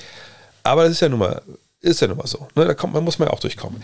Ähm, von daher check's mal aus. NBA 2K23 hat auch viel, viel mehr noch zu bieten. Ähm, wir haben gestern, wie gesagt, aufgenommen äh, die neue Folge Getting Buckets. Ähm, da habe ich dann auch äh, mitbekommen, hey, die neue Season fängt jetzt ja an nächste Woche. Season 5. Da kann man sich sogar Lil Wayne irgendwie freispielen für, fürs My Team. Da muss ich sagen, My Team äh, habe ich nie wirklich reingeguckt, das ist mir zu zeitaufwendig und so. Ähm, Ich hoffe, dass ich bin ja froh, dass ich meine Supersonics mit äh, Armin Domanenko äh, da halbwegs durch, durch, durch die My-Era steuer. Aber wenn ihr denkt, ah ja, stimmt, jetzt kommt es auch ein bisschen, jetzt, oder jetzt sind ja die Tage, es regnet, es ist grau, was soll man denn machen? Ja, warum nicht einfach äh, NBA 2K23 erstehen, runterladen? Momentan gibt es ja überall Sales. Die Woche ist jetzt eh nichts mit Basketball. Erst Ende der Woche geht es ja wieder weiter, ne, nach dem All-Star-Weekend vielleicht perfekte Zeit, bei diesen grauen Tagen mal bei NBA 2K23 reinzugucken. Wie gesagt, wenn ihr My Era spielen wollt, diese Modus, wo man anfängt, entweder in der Jordan-Ära, der Magic- und äh, Bird-Ära, der Kobe-Ära oder der aktuellen Ära, ne, das ist nur bei ne, Xbox Series X und, S, X und S, S so rum, ne? Und PS5, ne, wenn ihr eine ältere Konsole habt, gibt es das da jetzt nicht, aber einfach mal gucken, das steht ja bei jedem äh, guten, Gläu äh, Gutgläubigen, nee, bei jedem gut sortierten Händler äh, steht das ja dabei, was für Infos, die Infos, die ihr braucht für die jeweilige Version. Und ähm, zieht euch rein und guckt gerne mal im Stream vorbei demnächst, äh, wenn es weitergeht mit meinen Supersonics. Und jetzt geht es weiter mit Caperba 04. Siehst du den Luke Kennard Trade? Bringt er den Grizzlies was? Sein On-Off ist ja nicht top ist sein Dreier-Shooting gut genug, um seine nicht existierende Defense auszugleichen. Ja, es ist ein Deal, den man, der mich auch überrascht hat, muss ich sagen, auf der einen Seite, ne, dass man ähm, da wirklich äh, bei den Memphis gedacht, gedacht hat, ne, wir brauchen jetzt nochmal einen Schützen und dieser Schütze ist äh, Luke Kennard. Und das war ein Trade, ich werde es kurz mal kurz äh, für euch darlegen. Also, äh, die Grizzlies waren da mit den Clippers dabei. Und mit den Rockets, äh, und im Endeffekt haben sie ja Danny Green weggeschickt. Und ich weiß gar nicht, haben die noch war da noch ein Trade? Äh, achso, auch da war noch genau, war noch ein Pick dabei, ein Zweitrunden-Pick, ne? Ja, genau. Ähm, so, und dann äh, haben sie halt geguckt, was macht man? Danny Green hat ja eh, der war jetzt ja auf dem Weg zurück nach seinem äh, Kreuzbandriss und da hat man wohl nicht gedacht, dass der jetzt nochmal für sie äh, halbwegs seriös Basketball spielen wird oder auch vielleicht sogar wollte. Und da hat man jetzt mit Kanat jemanden geholt, der, wenn wir uns die Zahlen mal anschauen, wir nehmen jetzt mal jetzt die Zahlen äh, aus den 35 Partien jetzt bei den Clippers. Da hat er halt 7,8 Punkte aufgelegt, ne, 2,2 Rebounds, 1,1 Assists, ist relativ egal. Das Wichtige bei ihm ist, er hat in, in 20,7 Minuten 3,8 Dreier geworfen und hat die halt mit 44,7 Prozent getroffen. Und das ist eigentlich bei ihm halt auch echt krass, dass seine äh, seit 2021, ne, hat er, also 2020, 2021, hat er 44,6, 44,9, 44,9 und jetzt 44,7 Prozent Jahr für Jahr aufgelegt. Ähm, das ist schon eine krasse Konstanz. Jetzt sagt ihr vielleicht, ja gut, aber Alter, ey, ganz ehrlich, 3,83er, ist aber auch nicht unbedingt äh, viel. Vielleicht steht er einfach nur frei in der Ecke und dann treffe ich die auch. Äh, gut, auf 36 Minuten waren es äh, knapp 7 Dreier. Jetzt auch nicht ein überbordendes Volumen, aber halt eigentlich, eigentlich schon ganz gut. So. Was ist jetzt mit dieser On-Off-Nummer los? Also erstmal müssen wir sagen, es waren zwei Spiele bisher. Es waren 42 Minuten ähm, mitten in der Saison getradet worden. Also ich weiß ehrlich gesagt nicht, wie man da seriös mit On-Off-Zahlen hantieren will. Ist er jemand, der defensiv sicherlich jetzt hier nicht unbedingt ähm, absolut viel hilft? Also im 1 gegen 1 Sinn, so Isolation-mäßig. Ja, der Augentest würde das schon bestätigen. Ähm, gleichzeitig, wenn man mal guckt, jetzt bei den Clippers, wenn er auf dem Feld war, war eigentlich ähm, die Offensive des Gegners 7,7 Punkte schlechter. Das zeigt auch so ein bisschen vielleicht die Problematik mit diesen On-Off-Dingern. Auch weil man ja immer nicht weiß, wer steht dann mit Luke Kennard zusammen auf dem Feld, bla bla bla, spielen die Zone, keine Ahnung. Ähm, Fakt ist, jetzt in den zwei Spielen, um es auch noch kurz der Vollständigkeit zu, halber zu sagen, war die Defensive oder war die Offensive des Gegners, wenn er auf dem Feld stand, 24 Punkte schlechter. Aber die Offensive des Gegners war 24 Punkte besser als halt äh, die Zeit, wo er nicht auf dem Feld stand. Das ist natürlich ein eklatanter Unterschied. Aber wir reden über zwei Partien. Da kann, jede, kann alles passieren. Da kann auch Jalen Jackson Jr., wenn du mal zwei Partien raussuchst, wahrscheinlich gibt es da sogar ähnliche Zahlen irgendwo. Ähm, von daher, was er mitbringt, ist eben dieses Schießen. So. Und das ist ein Skill. Ich, äh, denke, da treten wir jetzt auch den ähm, Memphis Grizzlies nicht zu nahe, wenn wir sagen, das ist ein Skill, also Dreier treffen mit hoher äh, Genauigkeit. Das, äh, den sucht man also nicht vergebens. Natürlich gibt es ne, Desmond Bain mit 42,7 Prozent bei, bei sieben Versuchen. Es gibt äh, Santi Aldama, ne, der trifft 37 Prozent, genau wie Tyus Jones, genau wie John Concha. Und Jaron Jackson trifft knapp 36. Aber danach wird es halt, wenn wir ganz ehrlich sind, unterdurchschnittlich. Und stellenweise auch krank unterdurchschnittlich bei Leuten, die auch in der Rotation sind. Und dass man da dann denkt, okay, also perspektivisch Richtung Playoffs, gerade wenn wir so einen Überathleten haben wie John Morant, der in die Zone muss. Ist John Morant jetzt auch ein Spieler, der eigentlich in der modernen NBA nicht mehr funktionieren kann, weil er nicht Dreier trifft? Na, ist egal. Ähm, ne, da muss man sagen, okay, wir brauchen vielleicht ein gewisses ne, stretchiges Potenzial bei uns in der, in der Defensive und ähm, ja, wenn dann jemand wie äh, der Kollege Luke Kennard zu haben ist für, für einen zweiten Pick und, und eben die, die, Reste von, von Danny Green, sage ich mal ganz despektierlich hier, ähm, dann macht man das vielleicht. Äh, ist es jetzt clever, dass dann Spielzeit weggenommen wird von jungen Akteuren ne, wie Zaire Williams oder so? Kann man drüber streiten. Auf einer Seite, ne, ich glaube, geht es ein bisschen darum zu sagen, okay, jetzt Richtung Playoffs, das ist jetzt eine offene Western Conference, vielleicht, hoffentlich, ne, ähm, je nachdem, was mit Durant da in, bei den Phoenix ist und so. Ähm, probieren es einfach jetzt mal. Es ist auch nicht so, dass Kennards Vertrag noch Ewigkeiten läuft. Er läuft nächstes Jahr noch für 15 Millionen und dann ist er eh ist eine Cluboption. Da kann man sich ja entscheiden, ob man das will oder nicht. 2024 ist eh so ein Jahr, glaube ich, wo dann die äh, Grizzlies so intern wahrscheinlich genau drauf gucken werden, was machen wir jetzt, weil da haben sie die Chance, ne, wie gesagt, Kanat dann absch ab, äh, abschmelzen zu lassen und eventuell Cap Space zu haben. Kommt immer darauf an, ne, was machen sie mit Desmond Bain was machen sie mit Dylan Brooks? Mal gucken. Ähm, auf jeden Fall ist es immer gut, wenn man so einen Vertrag hat, der quasi ausläuft, so oder so, entweder einen Tag, ein Jahr vorher oder nicht. Äh, vielleicht kriegt man dann auch im Trade was hin. Ich kann es nachvollziehen, aber es sollte jetzt nicht ne, zu Lasten der Spieler der Youngster gehen. Aber die Youngster sind wahrscheinlich auch dann eher Teil des Trades. Von daher, ich, ich kann es verstehen. Ist ja in den Playoffs nicht spielbar, ist natürlich kein guter Trade in dem Sinne gewesen, aber wenn man dann weiter guckt, ne, Trade, er hat Potenzial, er hat äh, finanzielles Potenzial. Kann man es schon nachvollziehen und finde ich dann auch eigentlich einen angemessenen Preis.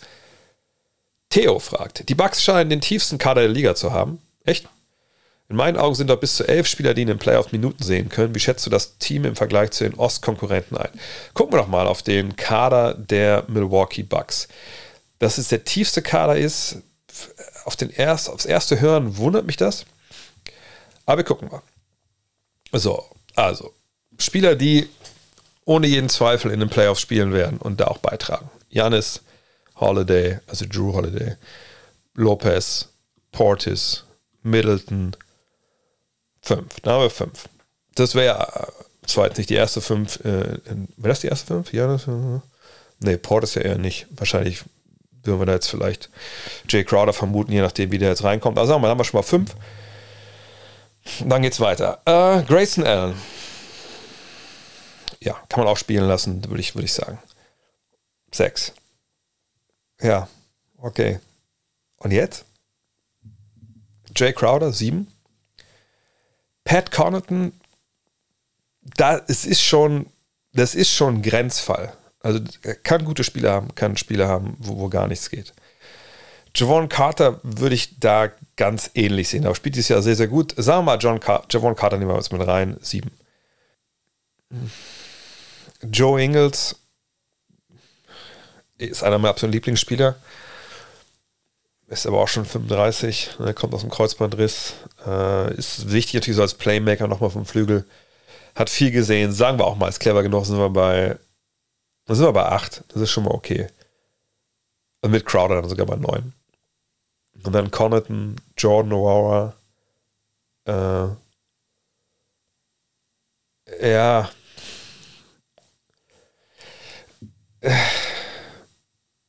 obwohl, nee, John Aurora ist weg, was richtig, der ist ja in Indiana. Ähm, Marjon Beauchamp. Ist Marjon Beauchamp noch da? Ich glaube ja, ne? Ich muss mal gucken. Jetzt manchmal so, wenn es ein bisschen in die Bank geht, dann muss ich mal ein bisschen, ein bisschen genauer reingucken. Ja, ja, Beauchamp ist noch da.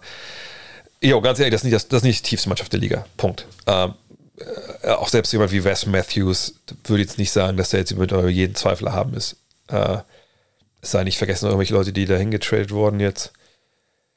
Nee, eigentlich nicht. Nee, ist nur Jake Crowder. Nee, das ist nicht die tiefste Mannschaft der Liga. Ist ein Meisterschaftsfavorit. Ähm, gar keine Frage. Äh, ich finde auch, dass Boston äh, ja, wahrscheinlich wirklich Boston, Milwaukee, dann gewisser Abstand, dann Philly, Cleveland und dann kommt erstmal auch relativ lange, glaube ich, dann eher weniger. Äh, aber wie gesagt, dass Boston jetzt, äh, dass Milwaukee das tiefste Team zur Liga hat, äh, nee. Und, und in, also gut, dass elf Spieler eventuell Minuten sehen könnten in den Playoffs, ja. Aber das wären in einigen Fällen einfach nicht keine guten Minuten, würde ich sagen. David fragt, was glaubst du, können wir in näherer Zukunft noch von Ben Simmons erwarten? Bei all den klaren Schwächen, die sein Spiel immer noch schon hatte, war er doch noch vor wenigen Jahren ein All-NBA, All-Defense-Spieler, der nun in manchen Situationen kaum spielbar scheint. Traust du ihm zu, dass er nochmal an das Niveau vergangener Tage anknüpfen kann? Und wie erklärst du dir diesen krassen Leistungsverlust letzten Jahre? Ja gut, also zum letzten Teil er hat ja relativ lange kein Basketball gespielt und er hat das ja auch sehr öffentlich gemacht, dass er sagt, er hatte ne, psychische Probleme. Mental Health ähm, war da ein großes Thema. Und ich habe das zwar natürlich kritisch gesehen, gerade in der Zeit in, äh, in Philly, einfach weil man ja nicht wusste, also ja, vom, hast du Probleme, wo du jetzt kein Geld mehr kriegst, das hat ja immer dann so doch ein Geschmäckle, wenn er dann Sachen einfordert und das Team verklagt, äh, immer an dem Punkt, wo er eigentlich äh, dann Geld abgeben musste. Mhm. Aber ne, in dubio pro reo und angeklagt war er ja noch nicht mal. Von daher würde ich sagen, ja, er hat wirklich einfach ne, einen mentalen Druck gehabt, einfach ähm, sich da nicht wohlgefühlt und konnte nicht seine besten Leistungen bringen. Bringt er die jetzt? Ehrlich gesagt auch nicht. Aber zu Beginn der Saison sah es ja eigentlich gar nicht schlecht aus. Ja, da hat er ja stellenweise eine 8, 9 Punkte gebracht, 6, 7 Rebounds und 6 Assists. Das sind Zahlen, wenn wir die von Draymond Green sehen, dann sagen wir, ja, Draymonds Triple, äh, Triple Single. Ähm, aber dass bei ihm einfach, dass er nicht happy war die ganze Zeit, das hat man ja gesehen. So, und ähm, ich glaube einfach, er muss wieder ein Umfeld, wo er einfach sich wohlfühlt und, und wo er den Druck wohl einfach nicht so spürt, den er sonst hatte wo er einfach Basketball spielt. Es klingt so leicht, aber ich glaube, gerade für jemanden wie ihn, der sich ja so ein bisschen auch so als ne, Influencer versteht, sage ich mal, ist es vielleicht auch ein bisschen schwierig, dann nur auf Basketball zu konzentrieren. Und das ist natürlich jetzt auch unzulässige Küchenpsychologie, aber ich würde vermuten, wenn er dahin kommt, dass er das wieder so bringen kann und so spielen kann und er eine klare Rolle in dieser Mannschaft hat. Immer die Mannschaft, wie sie jetzt aufstellt, die braucht ja eigentlich einen Ben Simmons, der ne, defensiv sagt, vorangeht mit dieser ganzen Batterie an 3D-Spielern, die alle sehr switchable sind, er ja selber auch. Ähm, gleichzeitig muss er sich vorne als Ballverteiler verstehen, als einer, der wahrscheinlich die auch die Offensive ein bisschen führt. Und da hat er gute Schützen, Leute, die, die clever auch mal Backdoor gehen können, die cutten können. Das, ich würde nicht sagen, dass das äh, nicht funktionieren kann die nächsten Jahre für ihn. Die Frage ist aber, was bei ihm im Kopf los ist, und das wissen wir natürlich alle nicht. Ähm, da hofft man wirklich einfach nur, dass er da ne, diesen Weg zurückfindet, natürlich. Dass er nochmal einen Dreier sich aneignet, ich glaube, der Zug ist mittlerweile abgefahren, aber das muss er auch nicht, um, um ein effektiver Spieler zu sein. Passi fragt, was hat Dwight Powell eigentlich in der Hand gegen Jason Kidd? Dass er immer noch teilweise mehr Minuten spielt als Christian Wood, kann ich mittlerweile nicht mehr verstehen. Und dass jetzt Powell drei Klassen besser verteidigt als Wood, sehe ich auch nicht. Und Offensive, sorry, ist Woods zehn Klassen besser. Ähm, also es gibt da schon, glaube ich, eine differenziertere Sichtweise als die von Passi hier. Ähm, ich habe vorhin auch immer gesagt oder oft gesagt, hey, also eigentlich, ne, Maximilian Kleber sollte eigentlich starten über Dwight Powell, der natürlich offensichtliche Probleme hat. Ähm, ne, defensiv, äh, Rebounding, ne, ist natürlich kein Shotblocker. So, und das sind Sachen, ja, ne, das ist auch so. Das lässt sich auch mit Zahlen belegen. Aber es gibt natürlich einen Grund, warum Dwight Powell nach wie vor wichtig ist für diese äh, Mannschaft und warum Dwight Powell einfach auch diese Zeiten natürlich, die Spielzeiten bekommt. Und auch das lässt sich mit Zahlen belegen, allerdings nicht mit Zahlen, die man sofort auf den ersten Blick vielleicht sieht. Und ähm, ja, das ist natürlich auch dann manchmal ein bisschen schwierig, dann vielleicht auch für, für Fans wie Passi hier das auf den ersten Blick dann zu sehen. Und man sieht eben nur den Augentest und der Nachteil des Augentests ist einfach, naja, dass ähm, man dann, ehrlich gesagt, einfach nur gewisse Szenen sieht, meistens auch nur den Outcome, also ist der Ball drin? Ist, ist der Ball nicht drin? Ähm, also man, man, sieht eigentlich aber viele, viele Nuancen einfach nicht. Und äh, dann ist es so, dass man natürlich gerade bei Spielern, die vielleicht nicht unbedingt, ähm, soll ich das sagen, ähm, ne, viele Highlights liefern oder so, äh, man sieht einfach dann oft einfach Dinge nicht, die vielleicht auch nicht unbedingt äh, mit dem Spieler direkt zu tun haben. Also ein Beispiel. Wenn wir angucken, es gibt das ja bei NBA.com slash stats unter Playtypes, ne, bei Players, Pick and Roll, Man. Also da wird im Endeffekt erhoben, wenn du Pick and Roll spielst mit dem Spieler, ne, der abrollt, wie oft läuft das der Spieler, ne, wie viele Punkte pro dieser Abschlussaktion macht der Spieler, ähm, ne, was ist seine Feldwurfquote, ähm, wie oft zieht er Freiwürfe, wie oft macht er Turnover etc. pp. So. Wenn man da jetzt reinkommt, sieht man, ah, okay, Dwight Powell, ne, 28% seiner Abschlüsse ne, von, der Frequenz her kommen als Rollman. Ne, das sind in seinem Fall ne, ein Abschluss pro Partie. Ne, er macht 1,48 Punkte, ne, 2,2 Punkte dann pro Spiel. Und damit ist er im 93. Perzentil. Das heißt, nur 7% der Spieler in der NBA schließen, ne, was Punkte pro Play angeht, effizienter, effektiver ab als Dwight Powell. Da denkt man, ja, okay, deswegen spielt er mehr als Christian Wood. Dann sieht man Christian Wood und man sieht, Christian Wood ist 95,3, ne, also 95,3 Perzentil, sprich, der macht das besser als äh, Dwight Powell 1,52 Punkte pro Play. Also wir sind bei 0,04 Punkten pro Spiel, oder, ja, pro Spiel, die er, äh, pro Play, der da besser ist. Er macht 4,4 Punkte aus dem äh, Pick and Roll pro Partie und Dwight Powell 2,2. So, dann sagt man, alles klar. Also muss ja Christian Wood dann auch in dem Sinne mehr von diesen Aktionen laufen ne, und auch mehr spielen. Das wäre jetzt so die, die, die Basis-Sicht darauf. Was man aber zum Beispiel bei sowas jetzt halt nicht sehen kann, ist, weil es sind ja nur die Abschlüsse, die eben der Abrollende dann bekommt. Aber es ist ja nicht so, dass wenn ich ein Pick and Roll laufe und der lange Spieler kriegt den Ball nicht, dass der lange Spieler dann keinen Einfluss auf dieses Pick and Roll genommen hat. Und ich will euch nur, also nur anhand dieses Beispiels, was schon eigentlich kompliziert genug ist, erläutern, was Leute wie Passi dann halt nicht sehen. Dwight Powell ist ein Spieler, der offensiv natürlich was so an Skills angeht, natürlich wenig anbietet. Der hat keine Dream Shakes. Sein Dreier ist, super, der ist shaky. da, da, das shakt schon schon äh, seine Wurfquote da, aber trifft er halt nicht. Was er aber kann, er hat eine tolle Athletik. Er, er taucht gut, ne, dive, ne, dived eben nach diesem Pick and Roll in die Zone rein. Und er ist da halt augenscheinlich, was die Zahlen ja auch belegen, wenn er da äh, angespielt wird, ist er halt brandgefährlich. Überringniveau äh, auf dem Weg über Ringniveau äh, und dann haut er das Ding da halt rein. Punkt. Das macht er sehr, sehr gut. Macht das auch jedes Mal. Also Pick and Pop mit ihm macht in dem Sinne relativ wenig Sinn. Was er machen kann, ist mal Short Rolls in eine Richtung Freiwurf fliegen und den Ball weiter zu verteilen. Okay. Aber ne, was ihn halt wertvoll macht, ist mir die Tatsache, dass er jedes Mal diesen Weg geht.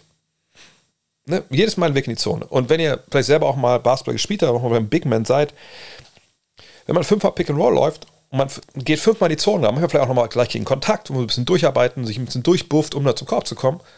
Und es kommt nie der Ball. Ja, nach dem sechsten, siebten Mal äh, bleibt dann vielleicht auch der, der bleibt vielleicht ein bisschen stehen halb oder man hat den Arm nicht mehr richtig oben, um sich anspielbar zu machen, macht sich nicht mehr richtig breit, dann kommt vielleicht mal ein Pass, dann, dann fängt man den nicht, dann kommen die nächsten fünf Pässe auch wieder nicht und dann hat man keinen Bock mehr, man läuft gar nicht mehr da unten rein. Wenn man sagt, warum soll ich da unten reinlaufen? Ich kriege den Ball ja sowieso nicht. Dwight Powell läuft immer unten rein. Und Dwight Powell kriegt ja auch Bälle, so ist es nicht. Aber durch dieses unten reinlaufen spielt Dwight Powell eben auch andere Leute frei. Zum Beispiel Schützen aus der Ecke. Warum? Wenn man heutzutage Pick and Roll spielt und man stellt das clever auf, dann muss die Hilfe so kommen, dass natürlich der Mann von Dwight Powell aushilft beim Ballführenden im Pick and Roll. In der Regel Luka Doncic, jetzt natürlich auch bald oder jetzt auch schon äh, Kyrie Irving. Aber wer hilft denn eigentlich dann bei Dwight Powell aus? Ja, je nachdem, wie man es läuft, aber ziemlich oft. Ein Verteidiger vom Schützen aus der Ecke. Also früher Dorian Finney-Smith, äh, heutzutage dann vielleicht noch Reggie Bullock, äh, Josh Green, äh, Maxi Kleber, wer immer dort steht, Tim Hardaway Jr. Und dann kriegen die den Ball, die treffen den Dreier. Wo taucht das jetzt in der Statistik auf? Ehrlich gesagt, nirgendwo so richtig. Jeweils nicht bei den Sachen, die wir uns so angucken können im Netz oder ähnliches. Aber man kann solche Einflüsse indirekt ablesen in, wie gesagt, keinen perfekten Statistiken, aber man kann es eben in On-Off eventuell finden. Man kann Hinweise darauf finden und dann kann man überlegen, okay, gehe ich doch mal den Augentest nochmal rein. Ne, dafür ist das eigentlich ganz gut, dass man sieht. Ich habe eine Theorie in dem Fall, ne? ich glaube, Dwight Powell hilft der Offensive durch seine Pick-and-Roll ja, äh, Meisterung, aber man sieht sich in seinen Stats, ich glaube, man sieht es in den Team-Stats. Und wenn ich dann rübergehe zu BKRF und ich sehe, wenn Dwight Powell nicht auf dem Feld steht, dann ist es so, dass die Dallas Mavericks 114,3 Punkte machen auf 100 Ballbesitze. Und dann gucke ich, wenn er aber auf dem Feld steht, machen die 121,8 Punkte auf 100 Ballbesitz. Also sie machen 7,5 Punkte mehr. Wenn ich das sehe, dann frage ich mich natürlich, okay, warum? Warum ist das so, wenn der Typ spielt, der selber, was macht er, 6, 7 Punkte macht? Wie kann das sein? Und dann komme ich zum Augentest und dann sehe ich das, wie er das Pick and Roll spielt. Und dann denke ich mir, okay, das mag ja alles sein. Aber er ist kein Shotblocker, hat so Tyrannosaurus Rex Arme. Was mit der Defense eigentlich? Und dann gehe ich zurück auf die äh, On-Off-Seite und dann sehe ich, ah, okay, also wenn er auf dem Feld steht, macht der Gegner sogar 0,7 Punkte weniger, als wenn Dwight Powell auf der Bank sitzt. Also auch da muss er irgendwie, also er kann zumindest nicht eine absolute Katastrophe sein, weil als Big Man, naja, also wenn du da eine Katastrophe bist, das, das schlägt sich schon relativ krass nieder, so defensiv. Und dann gehe ich da auch wieder rein. So. Und wenn man sich die Mühe mal macht und nicht allein nur auf Augentest geht, der wahrscheinlich bei vielen Fans dann auch nicht ganz weit geht als bis unter die unterste Oberfläche, dann sieht man halt den Wert, den äh, jemand hat wie äh, Dwight Powell. Ganz abgesehen davon, dass, wenn euch erinnert an die, an die Szenen in der Bubble, ne, wie er und, und Maxi Kleber einfach, und das sieht man auch bei jedem Spiel, ne, wie, wie gut die sich verstehen, obwohl ja auch da eigentlich Konkurrenz um, um Spielzeit da ist. Ne, wenn man dann auch andere Spieler, Mitspieler über ihn reden hört, ein Kollege hatte auch äh, bei Twitter, oder einer von euch hatte bei Twitter auch ein Video verlinkt unter der Frage äh, zu einer Pressekonferenz mit äh, Spencer Dinwiddie, ich glaube vor der Saison war das noch im Trainingslager, der auch dann ganz ähnliche Sachen gesagt hat. Ähm, von daher, die Chemie, die Dwight Powell seit Jahren vor allem mit Doncic entwickelt hat, im Pick and Roll. Wenn ihr euch erinnert, es gab auch Steven Adams und Westbrook haben sowas auch gehabt, äh, Marcin Gortat damals mit John Wall. Diese Chemie im Pick and Roll, zu wissen, wo man hingeht, ne, wie man auf gewisse Sachen reagiert, die, die man ballführender macht, wo ich abrolle, wo ich doch mal, auch mal draußen stehen bleibe, wie gesagt, Short Roll, Ball weitergeben. Das ist ein, ein Skill, der wahrscheinlich unterbewertet wird. Ähm, und den hat er aber. Und ähm, das sage ich jetzt alles nicht, weil ich ähm, äh, Christian Wood kritisch sehe. Das tue ich, habe ich auch schon oft noch hier gesagt.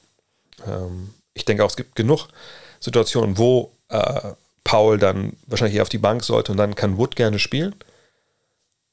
Aber jetzt zu sagen, ey, also gibt keine, keine Erklärung, warum, warum Paul nicht, äh, nicht, nicht mehr Basketball spielt, oder warum der Basketball spielen sollte, da muss man sagen, nein, da fehlt ein gewisses Verständnis äh, für die Arbeit von, von Dwight Powell.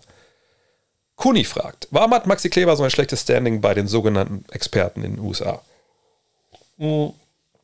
Ich glaube, die Frage geht, äh, kommt wahrscheinlich daher, dass ich noch vergangene Woche oder so mal ähm, äh, geschrieben hatte, ich hatte glaube ich ver, ähm, äh, verlinkt, dass äh, als es um die Defensive von, äh, von Dallas jetzt ging, äh, nach dem Kyrie Irving Trade, dass glaube ich Zach Lowe und Tristan Thompson beide darüber gesprochen haben, aber keiner hat Maxi Kleber erwähnt. Da habe ich gesagt, ja, das kann aber eigentlich nicht sein. Und dann ne, hat irgendwer von euch, dank, also danke nochmal dafür, einen Link geschickt äh, zum Podcast von JJ Reddick, der dann darüber spricht, wie wichtig Maxi Kleber für die, die Mavs sein wird.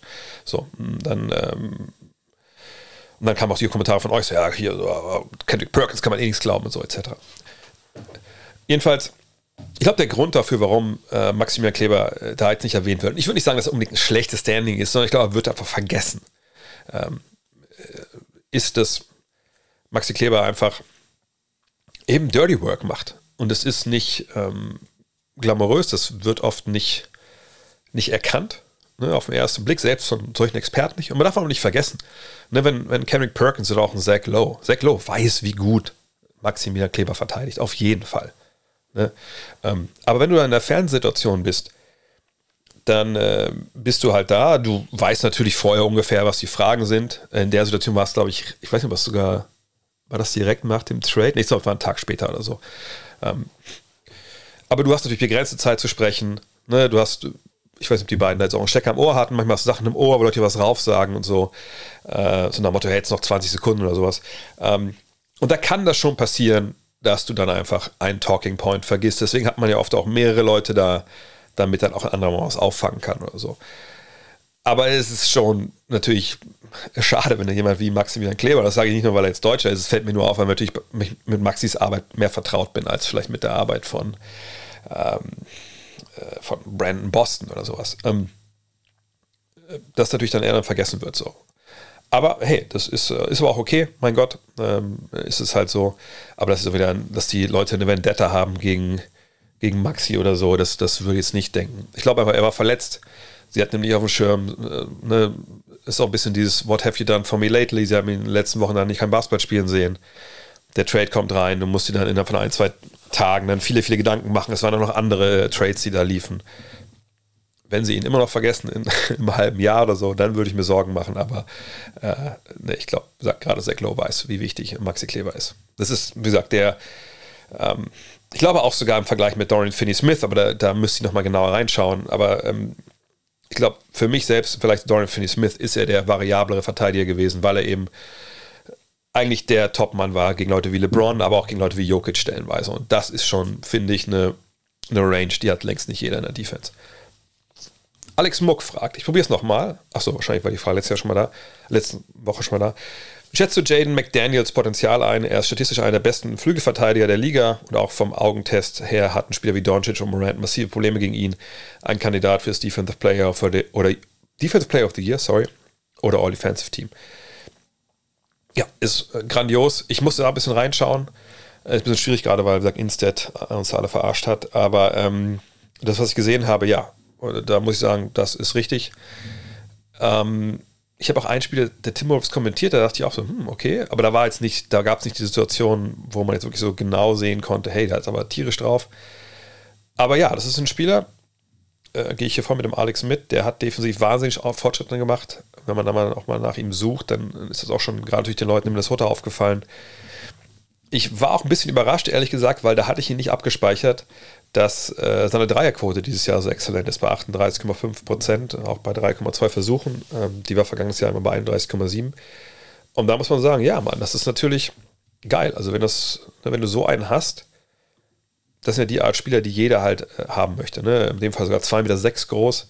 Ähm, und äh, Defense ist 3,7 Punkte besser, wenn er auf dem Feld steht. Ähm, das ist, ja, gerade jemand wie Gobert, äh, auch neben jemanden, wenn die wieder groß spielen, ähm, ne, mit, mit, wenn Towns zurück ist, dann brauchst du natürlich diese, diese variablen Flügelverteidiger, die auch switchable sind. Von daher, ja, also für mich auf jeden Fall ein All-Defensive-Team-Kandidat. Defensive Player of the Year, nein. Aus den Gründen, die ich immer sage, wenn es um so Flügelverteidiger geht. Du kannst da einfach nicht so viel Einfluss nehmen wie die ähm, Rudy Goberts, ähm, Brooke Lopez dieser Welt die quasi ein Zent, also wenn wir über heliozentrische Offensiven reden, ist natürlich keine heliozentrische Defensive mit jemandem wie Gobert oder wie, ähm, wie, wie Lopez hinten drin oder Janis. Aber das ist schon, du kannst einfach mehr Einfluss nehmen als ein Flügelverteidiger, deswegen würde ich da immer für den Big Man eigentlich stimmen. Emslander fragt, die Trailblazers sind für mich einer der absoluten Verlierer der Trade Deadline. Loyalität hin oder her. Glaubst du, bei Damian Lillard könnte in der Offseason doch mal ein Umdenken stattfinden? Mit diesem Team wird man mittelfristig kein Titelfavorit werden und Dame läuft die Zeit davon. Nein, sind für mich kein Verlierer der Trade Deadline, wenn ich ehrlich bin, denn ich wüsste nicht, was sie hätten machen sollen. Ähm, also, wo wäre denn der Deal gewesen, den sie. Ich meine, klar, man muss nicht aktiv irgendwas äh, liegen lassen, um Verlierer zu sein. Man kann auch Verlierer sein, wenn alle anderen besser wären, man selber nicht. Aber ich definiere das immer so, dass dann schon eine gewisse Schuld bei einem selber liegen muss irgendwie. Ähm, und ich sehe jetzt auch nicht, dass sich der, der Status der Blazers geändert hätte für, durch die Aktion ne, in Dallas oder in, Port, äh, oder in Phoenix oder so. Nein, ähm, sie haben Deals gemacht, ne, das muss man sagen. Also sie waren da nicht untätig, sondern sie haben ähm, zwei Dinge vor allem getan. Sie haben äh, Gary Payton den zweiten, den sie in Vertrag genommen hatten im Sommer, fortgeschickt ähm, für fünf Zweitrunden-Picks und Kevin Knox, aber da kann man nächst, den kann man nicht lassen nach der Saison. Ich denke, das ist dann auch der Weg, den das da gehen wird. Ähm, von daher wüsste ich jetzt nicht, was daran schlecht war. Gary Payton kaum gespielt bisher. Ähm, hat er jetzt, es war ein Fehler, der man eingesteht, aber manchmal finde ich das gar nicht so schlecht. Ähm, und wie gesagt, fünf Zweitrunden-Picks, ob man die jetzt alle braucht, keine Ahnung, aber die hat man da jetzt und die kann man ja auch wieder andere Trades packen. Ähm, und ähm, es ist so, dass sie ja, wie gesagt, auch noch einen anderen Deal gemacht haben.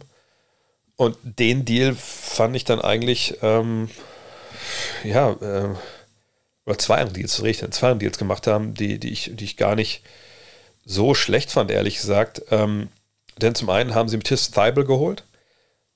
Es ist ähm, wisst ihr auch, ein 3-and-No-D-Spieler, vielleicht der beste 3-and-No-D-Spieler, den wir momentan haben äh, in, der, in der NBA.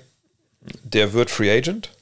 Ne? Ähm, gut, da muss man mal gucken, was man mit dem im Sommer macht. Allerdings glaube ich jetzt nicht, dass da der große Markt da ist. Außerdem ist er Restricted Free Agent und kann mit jedem Angebot gleichziehen. Und sie haben äh, Cam Reddish geholt. Oder befreit, sagen wir mal, befreit von der Bank äh, in, in, in New York also auch ein relativ junger Spieler mit 23, der Qualität hat, denke ich, die er noch nicht so ganz top zeigen konnte, wollte, der sicherlich auch nicht im Sommer jetzt als Restricted Free Agent großartig Angebote bekommt. Man hat auch ein bisschen Cap Space, so ist es nicht, aber man hat auch Jeremy Grant, der Free Agent wird, unrestricted, da wird man sicherlich mitbieten und den halten wollen, sonst hätte man den bestimmt getradet. Also wird man sicherlich dann nicht viel Cap Space haben, überhaupt für irgendwas, wahrscheinlich gar nichts. Ähm, und dann hat man jetzt aber mit Grant, mit Radish und Thibault, wenn man die alle drei halten will, ey, natürlich drei wahnsinnig athletische Flügelspieler, die alle mehrere Positionen verteidigen können, zumindest in der Theorie. Jetzt in Thibauts Fall eben nicht offensiv groß anbieten, außer Cuts. Aber das ist ja dann die Aufgabe von äh, Coach Chauncey Billups da, was, äh, was mitzumachen. Dazu haben sie noch äh, Shaden Sharp. Ja, also ich, ich wüsste jetzt nicht, was daran jetzt ein großartiger Fehler war. Also, weil ich auch nicht weiß, hätten die Kyrie Irving bekommen können? Glaube ich nicht. Kyrie Irving zu Damon Lillard? Da habe ich aber ganz große Probleme mit. Hätten sie Kevin Durant bekommen für diese Deals? Nee. Also für diese Spieler? Also Radish und Thibault waren ja noch nicht da. Nee, denke ich auch nicht. Also, wo haben sie da jetzt genau verloren? Ähm, sie waren vorher eine Mannschaft, die um die Playoffs kämpft. Die sind jetzt danach auch. Ähm, und mittelfristig und langfristig hat sich eigentlich nichts verändert. Ne, sie sagt, sie müssen diese Free Agent Entscheidung treffen im Sommer, okay, aber mein Gott, das ist auch nicht die schlechteste Entscheidung, die man da trifft. Im Zweifel sagt man, nee, das ist zu teuer, brauchen wir nicht. Der General Manager hat auch gesagt, hey, Joe Cronin heißt er, glaube ich, ne? Wir werden im Sommer mega aggressiv sein. Ne? Wir wollen überall gucken, dass wir dabei sind. Äh, wir wollen um Dame aggressiv rum, rum aufbauen und wenn wir manchmal auch vielleicht über C hinausschießen, ist auch scheißegal. Naja, dafür haben sie fünf Zweitrunden-Picks. Dafür haben sie ähm, alle möglichen Arten von Spielern und Verträgen. Sie haben Shaden Sharp, der sicherlich super begehrt ist, anderswo. Ähm, wer weiß, was sie mit Radish und Thibault machen. Ne? Vielleicht sind so Deals, die dann sich kurzfristig laufen mit irgendwelchen Optionen. Das kann auch vielleicht dann wieder nächstes Jahr oder dann in der nächsten Offseason interessant werden. Ich finde das alles nicht schlecht. Ist es jetzt, sagt der große Wurf? Nein, aber der war auch nicht zu erwarten. Du kannst ja nicht es ist ja, wie gesagt, ist nicht NBA 2K, wo du sagst Forced Trades und dann spielt Kevin Durant neben Damon Lillard. Ich denke, der, der, der große, nicht der große Plan, aber eine, die große Option, die man hat, ist ja zu sagen, ja gut, nächsten Sommer Anthony Simons plus Shaden Sharp plus, mal gucken, was dann die, die angesagte Währung ist, plus acht Zweitrunden-Picks äh, und drei Erstrunden-Pick-Swaps für, keine Ahnung, Bradley Beal, vielleicht irgendeinen anderen Star. Who knows? Aber es war nicht viel drin für die äh, Blazers. Und ich finde, damit haben sie noch das Beste gemacht. Und wenn man eine Problematik finden will an diesem Kader der Blazers, dann ist es Damon Lillard und Anthony Simons. Das sind zwei Leichtbauguards, genau die Probleme, die sie vorher hatten mit Lillard und, und McCallum, wenn es darum geht, Meisterschaften zu gewinnen, die hat man jetzt auch. Weil es eben wieder zwei Guards sind, die klein sind, die nicht verteidigen. Und solange sie das nicht auflösen, äh, ja, ist es eh schwierig, große Ambitionen zu haben. Ähm, und wenn Dame Lillard sagt, ja, ich will gerne woanders hin, ja, gut, hat noch Vertrag bis 2026. Mal gucken, wer ihn denn möchte für das Geld in dem Alter. Und wie gesagt, ich kann mir nicht vorstellen, dass er da jetzt irgendwie auch, äh, soll ich das sagen, nicht versteht, was da momentan eigentlich Phase ist in, in Portland oder es auch nicht verstanden hat, als er diesen Deal unterschrieben hat. Florian Schorscher fragt, wie viele Superstars müssen sich noch verletzen, bis die NBA einsieht, dass 82 Spiele zu viel sind? Da stand Hashtag Janis dahinter, da habe ich nur nachgeguckt. Hä? Janis? Habe ich was verpasst? Äh, hat Janis Antetokounmpo sich verletzt? War, war das passiert?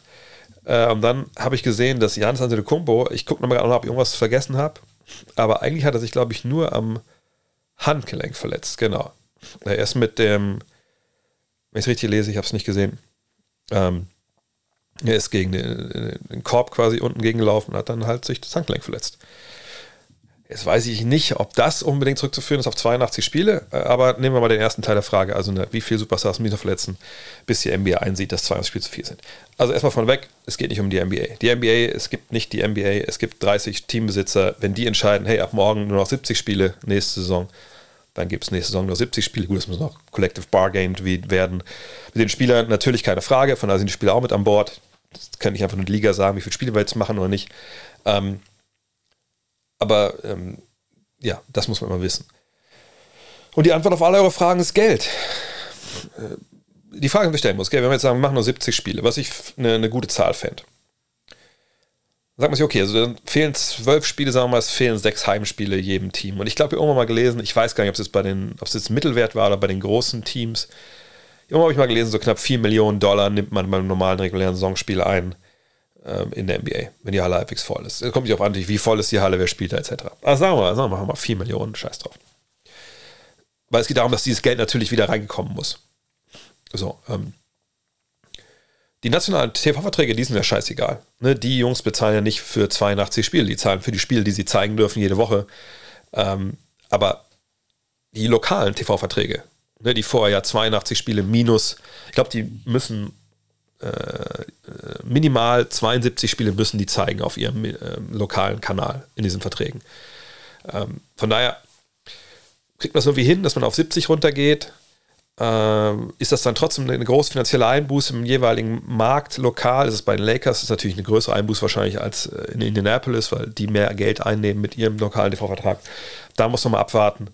Ähm, ne, das muss man gucken, ne, inwiefern man das finanziell wegsteckt. Und das ist der einzige, der einzige Grund, warum wir noch nicht 70 Spieler haben. Ähm, es ist auch nicht so, dass irgendwann mal der Basketballgott von, äh, von Mount Rushmore runtergestiegen ist und gesagt hat, ihr sollt 72 Spiele absolvieren, sonst soll euch der Blitz beim Scheißen treffen, sondern das war irgendwann mal einfach in grauer NBA-Forts hat man gesagt, ja, machen wir jetzt. Ganz früher waren es ja auch weniger Spiele, weil es ja auch viel weniger Mannschaften waren. Das ist alles, auch die 48 Minuten, auch die 24-Second Shotclock ist ja alles einfach mal bestimmt worden irgendwann. Also es, es gibt da nichts, was aus physikalisch gesetzlichen Gründen einfach so sein muss. So. Von daher, ne, wenn man jetzt sagen müsste, hey, verletzen uns alle hier, lass uns mal 72 Spiele machen, könnte das Liga mit Spielwerkschaft sofort ändern. Die Frage ist halt nur, und ich bin für, ihr wisst das, ich bin für 70 Spiele, weil dann mehr Training möglich ist, ne, mehr Rekonvaleszenz, besseres Produkt, bla bla. Aber was in der Frage hier falsch läuft, ist, dass man das alles zurückführt auf die 82 Spiele. Und das ist einfach eine stark vereinfachte und zu sehr vereinfachte und verkürzte Erklärung. Weil es ist nicht so, dass 82 Spiele der Grund sind, dass Leute sich verletzen. Sonst hätten wir in der Euroleague genauso viele Verletzte. Ich weiß nicht, haben wir vielleicht sogar, kann sogar sein.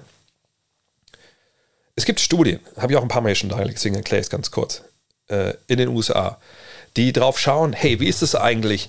Gibt es Unterschiede, ne, wie oft sich Menschen, junge Menschen, Basketballspieler verletzen, jetzt, heutzutage, versus vor, vor 30, 40 Jahren in den USA. Was ist, warum ist das wichtig?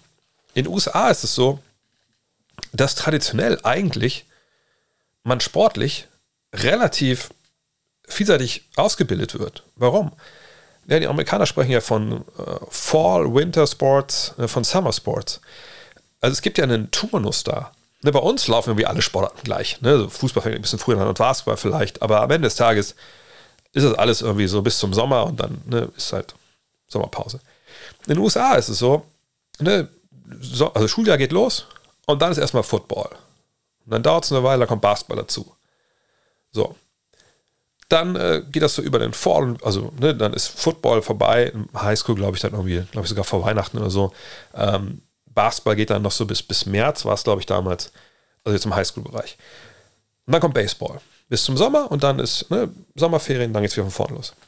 Das heißt, wenn du ein guter Athlet bist in der Schule und du jetzt nicht denkst, ja, gut, ich spiele eigentlich nur Football, der Rest ist mir egal, dann spielst du halt nach dem Football auch noch Basketball. Ich habe in der Highschool gegen Jungs gespielt, leider wirklich auch ich dann eins gegen eins, äh, die halt vom Football kamen. Ne? Wir hatten einen Kollegen damals, der in Biggersville, der war nochmal vielleicht, ich war ja 1,93 damals, ähm, der war vielleicht 1,90, aber der war eben auch 90, also äh, ich glaube 100 Kilo, also das war einfach eine Maschine, der Typ, so, ne?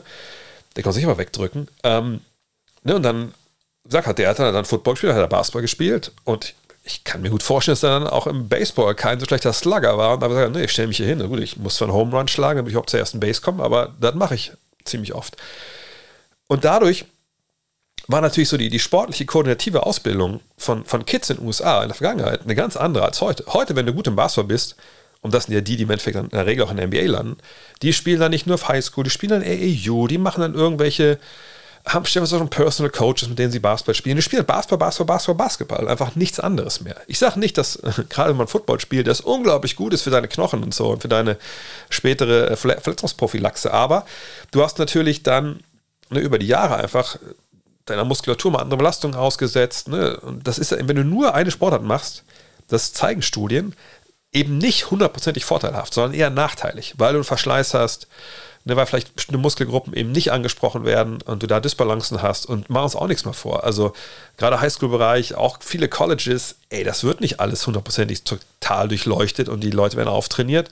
Oder selbst wenn sie Hinweise bekommen, ey, du hast hier eine Disbalance, bla bla bla, mach mal da ein bisschen was für das Prophylakte, Prophylaxis, dass das Leute machen mit 18, 19, 20, 21.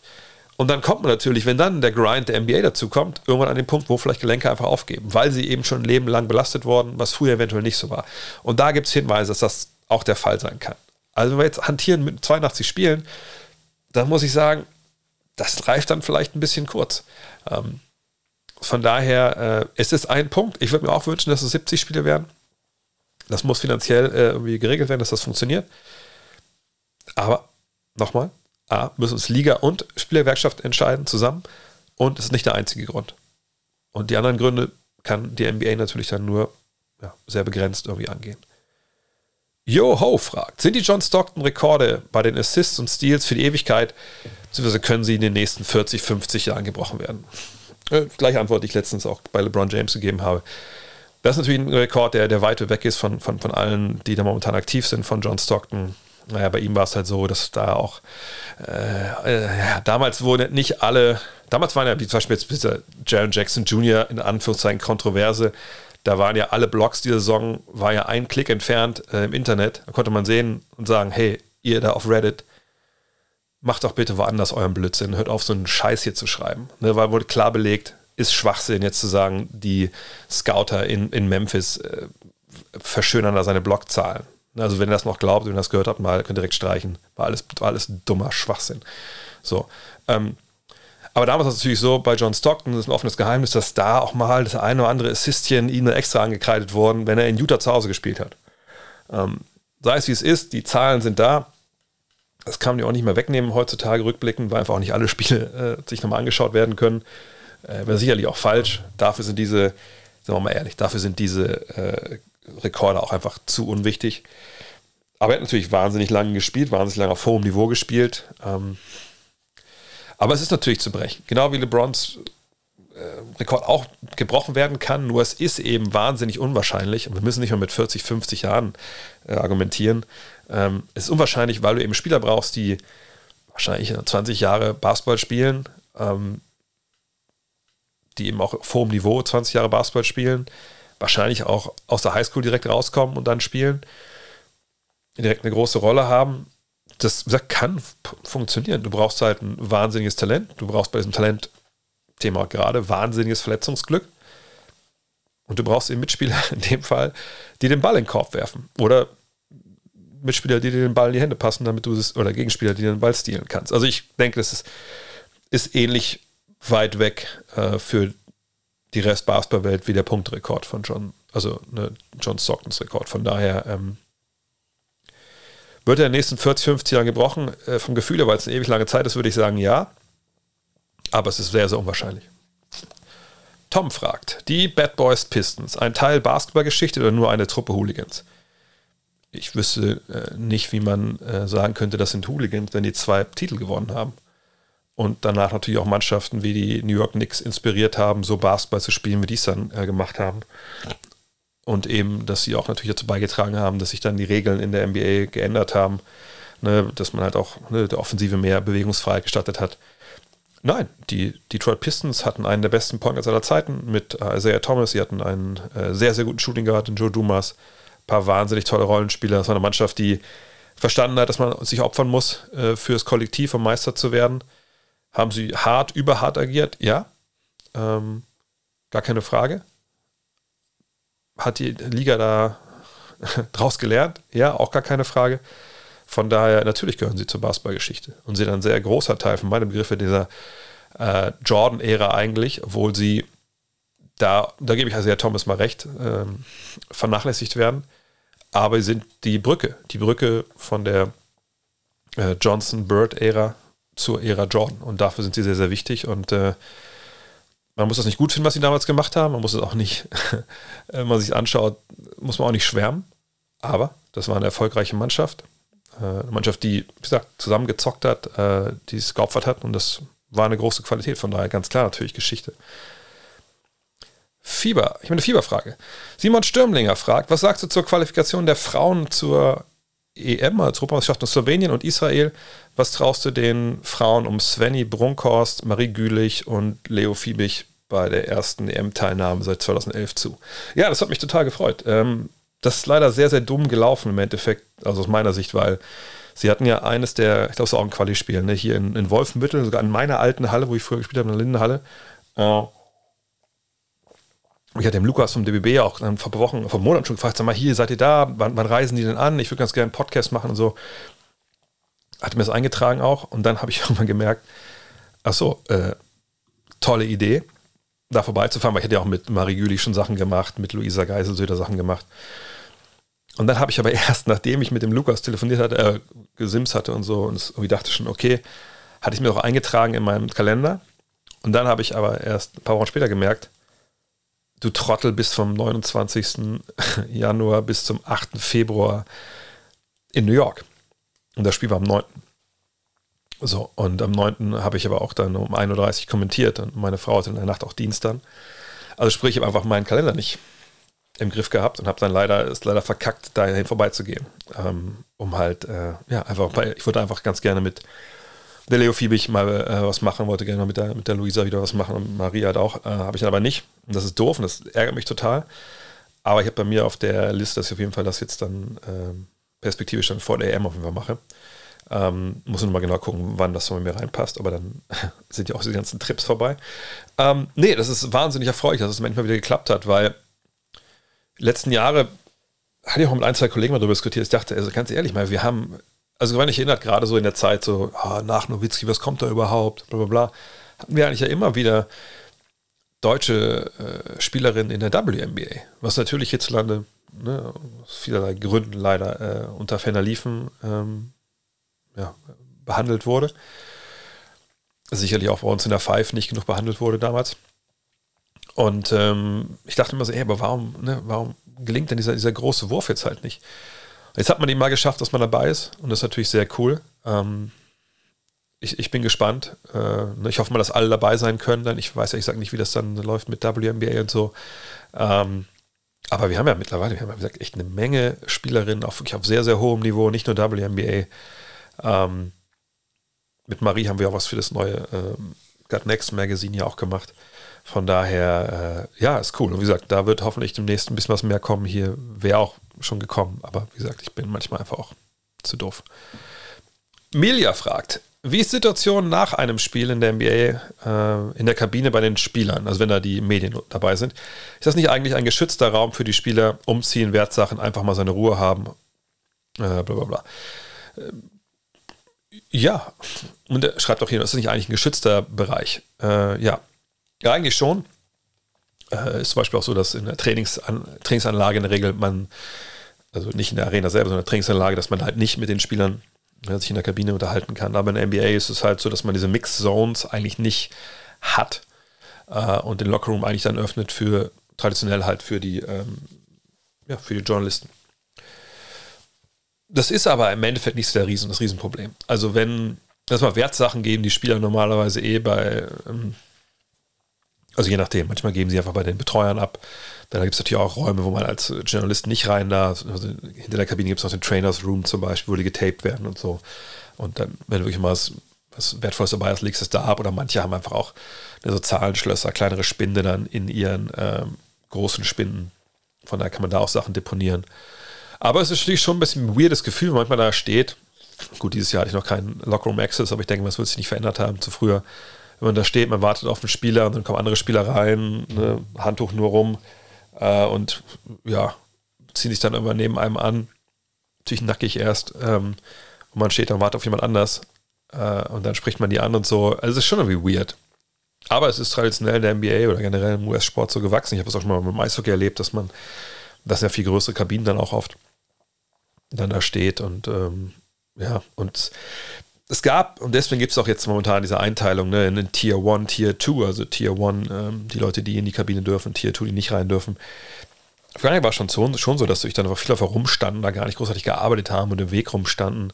Man darf doch keine Fotos machen, man darf nur Bewegtbild, wo man auch denkt, okay, das ist irgendwie auch irgendwie weird, warum darf denn jemand filmen, der sich anzieht, aber nicht fotografieren. Also es ist schon irgendwie nach wie vor ein bisschen, ein bisschen strange, aber ein sehr, sehr wichtiger Raum ähm, gerade für die US-Kollegen, um da natürlich auch mal Gespräche zu führen, off the record mit Spielern, wenn man jetzt nicht unbedingt mit denen jeden Tag texten kann oder so. Äh, aber alles in allem, ja, kennt man das natürlich aus, aus dem europäischen Raum so im Endeffekt nicht. Ferry Hau, der letzte Frage für heute. Drei Plätze frei in der Zeitkapsel. Du und welche zwei deiner Wegbegleiter bestreiten im Sommer ein 3 gegen 3 Turnier? Warum qualifizieren sich gerade diese zwei Wegbegleiter? Schönes Wochenende. Oh, das ist schwierig. Das ist natürlich eine schwierige Frage. Ähm, okay, also 3 gegen 3, Halbfeld. Und ich nehme an, wir sind alle in unserer Prime. Also mit mir hat man dann jemanden, der äh, halbwegs Dreier schießen kann, eigentlich ganz gut verteidigt äh, und ja, gewisses Playmaking mitbringt vom Flügel und ich würde schon sagen, ziemlich relativ hohen, äh, relativ hohe Spielintelligenz, sagen wir es mal so. Dazu würde ich ähm, alten Kollegen aus, aus Tagen in Grevenbruch und von der Sporterschule mit dazu nehmen. Eigentlich sind beide aus alten Tagen aus, von Grevenbruch und der Sporterschule. Äh, und zwar zum einen Sascha Rodolfi. Vielleicht kennt ihr den, wenn ihr ein bisschen auch in der zweiten Liga unterwegs wart mal. Äh, hat in, in Röndorf danach gespielt. 2,11 Meter elf groß, Shotblocker, Dreierschütze. Extrem beweglich. Guter Typ. Äh, man muss ja auch auf so einer äh, auf so einem Turnier ein bisschen Spaß haben. Äh, haben wir auch oft gehabt, ähm, auch im Barber Mix im Braunschweig oder so. Also von daher, da haben wir die Länge und, und die Shot-Blocking etc. Mal ein bisschen maulig, muss man sagen, ne, auf dem Feld, aber das war immer okay. Ähm, und dann, wenn wir dann Sascha und mich haben, ist defensiv, glaube ich, die Sache auch geritzt, so halbwegs. Dann können wir auch Daniel Mazzoli mitnehmen. ich hoffe, ihr hört das jetzt. Äh, wahrscheinlich der beste Dreierschütze, mit dem ich hier zusammen gespielt habe. Ähm, Linkshänder. Gesagt, defensiv hat er, hat er die anderen machen lassen. Aber es ist okay. Hat man, glaube ich, dann auch mal ein paar Blocks gehabt und Sascha auch damals. Äh, von daher, nee, dann haben wir Daniel, gesagt, nicht dribbeln, nicht verteidigen, aber Dreier dann auf, auf extrem hohem Niveau. Ähm, kann man immer anpassen, Ding ist immer drin. Ähm, wir anderen beiden verteidigen. Ähm, Sascha kann auch mal die Big Man rausziehen, kann aber auch am Korb. Also das wäre dann schon, das müsste schon verdammt gut besetztes 3 gegen 3 Turnier sein, wenn wir das nicht gewinnen würden. ja, Da bleibt nur eins zu sagen, aber das ist vielleicht sogar das Wichtigste für heute. Also ich, ich würde sagen, für mich ist das, das Wichtigste. Denn, falls ihr ähm, Got Next Magazine äh, Nummer 5 erwartet, das kommt auch jetzt bald. Ne? Wir sind jetzt ja in letzten Zügen. Nächste Woche ist letzte Woche der Produktion. Dann geben wir das Ding ab und dann geht seinen Weg in die Druckerei. Äh, wie gesagt, ihr habt vielleicht schon den, den, den, Umschlag gesehen. Der wird ja so in so einer Basketball-Noppen viel haben. Äh, komplett schwarz sein. Also nicht komplett, also hinten, hinten natürlich draufstehen, das ist gerade Next Magazin, ist aber uns eigentlich alles schwarz. Äh, Geschichten sind zu 90 Prozent jetzt da. Ein paar unfassbare Dinger dabei, sage ich direkt. Ähm, und wir haben jetzt zum All-Star Weekend noch mal eine Aktion gefahren. Ihr könnt euch noch das Abo holen. Ja, wir haben jetzt zwar schon die, das Papier bestellt und so, aber wir haben jetzt so großzügig das Ganze gemacht, dass wir gesagt haben, okay, also wenn jetzt noch, was ich, noch 50 Leute dazukommen wollen, was Abo, Abos angeht, ja, be our guest. Einfach auf gutnextmac.de und dann da einfach in den, in den Shop klicken. Dann könnt ihr ganz normal noch äh, das Abo vorbestellen. Allerdings nur noch bis Sonntag, also jetzt ne, 19. Februar 23.59 Uhr dann ist es vorbei, äh, dann geht es nicht mehr. Und ähm, dann, wie gesagt, ist es, ist, ist raus. Ne? Dann wirklich könnt ihr nicht mehr die nächste Season äh, bestellen und kriegt die einfach nach Hause geschickt.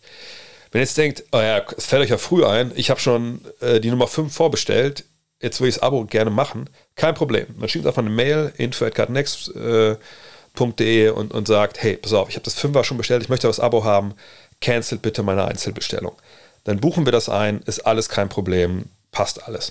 Aber wie gesagt, die einzige Chance für, dieses, für diese neue Season und nochmal, das wird halt einfach eine unfassbare Season. Wenn die ganze Season wird wie Nummer 5, dann wird es das Beste, was jemals äh, im deutschen Basketball-Magazin, Buch, Zeitschriftenmarkt äh, auf, auf den Markt gebracht wurde.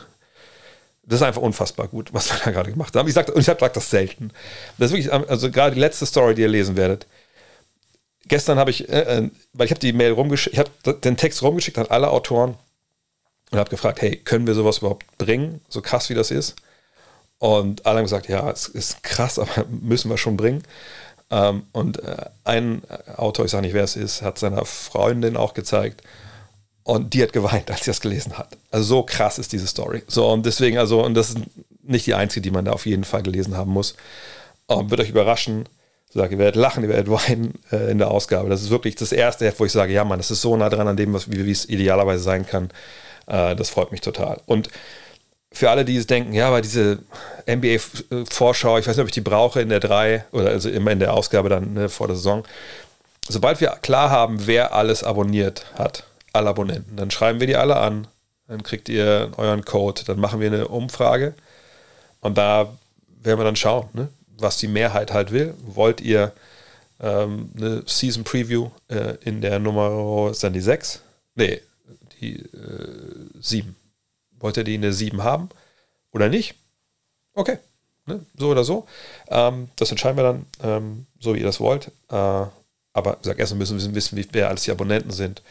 Und wenn ihr auch dabei sein wollt, wie gesagt, gutnextmac.de und dann in den Shop und dann, ja, würde ich mich freuen, wenn ihr dabei seid, weil ich, ich sag mal so, es lohnt sich. In diesem Sinne, euch noch ein wahnsinnig tolles All-Star Weekend. Vielleicht hören wir uns heute Nacht am All-Star Saturday. Ansonsten geht es natürlich dann die Tage weiter. Wieder im Stream, live und natürlich nächste Woche mit dem nächsten Podcast. Und nächste Woche auch wieder mit Dean. In diesem Sinne, haut rein. Ciao. Hello. Look at this.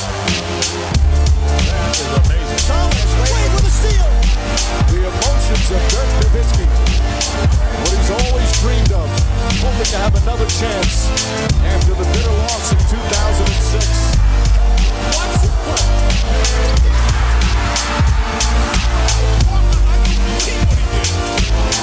That is amazing.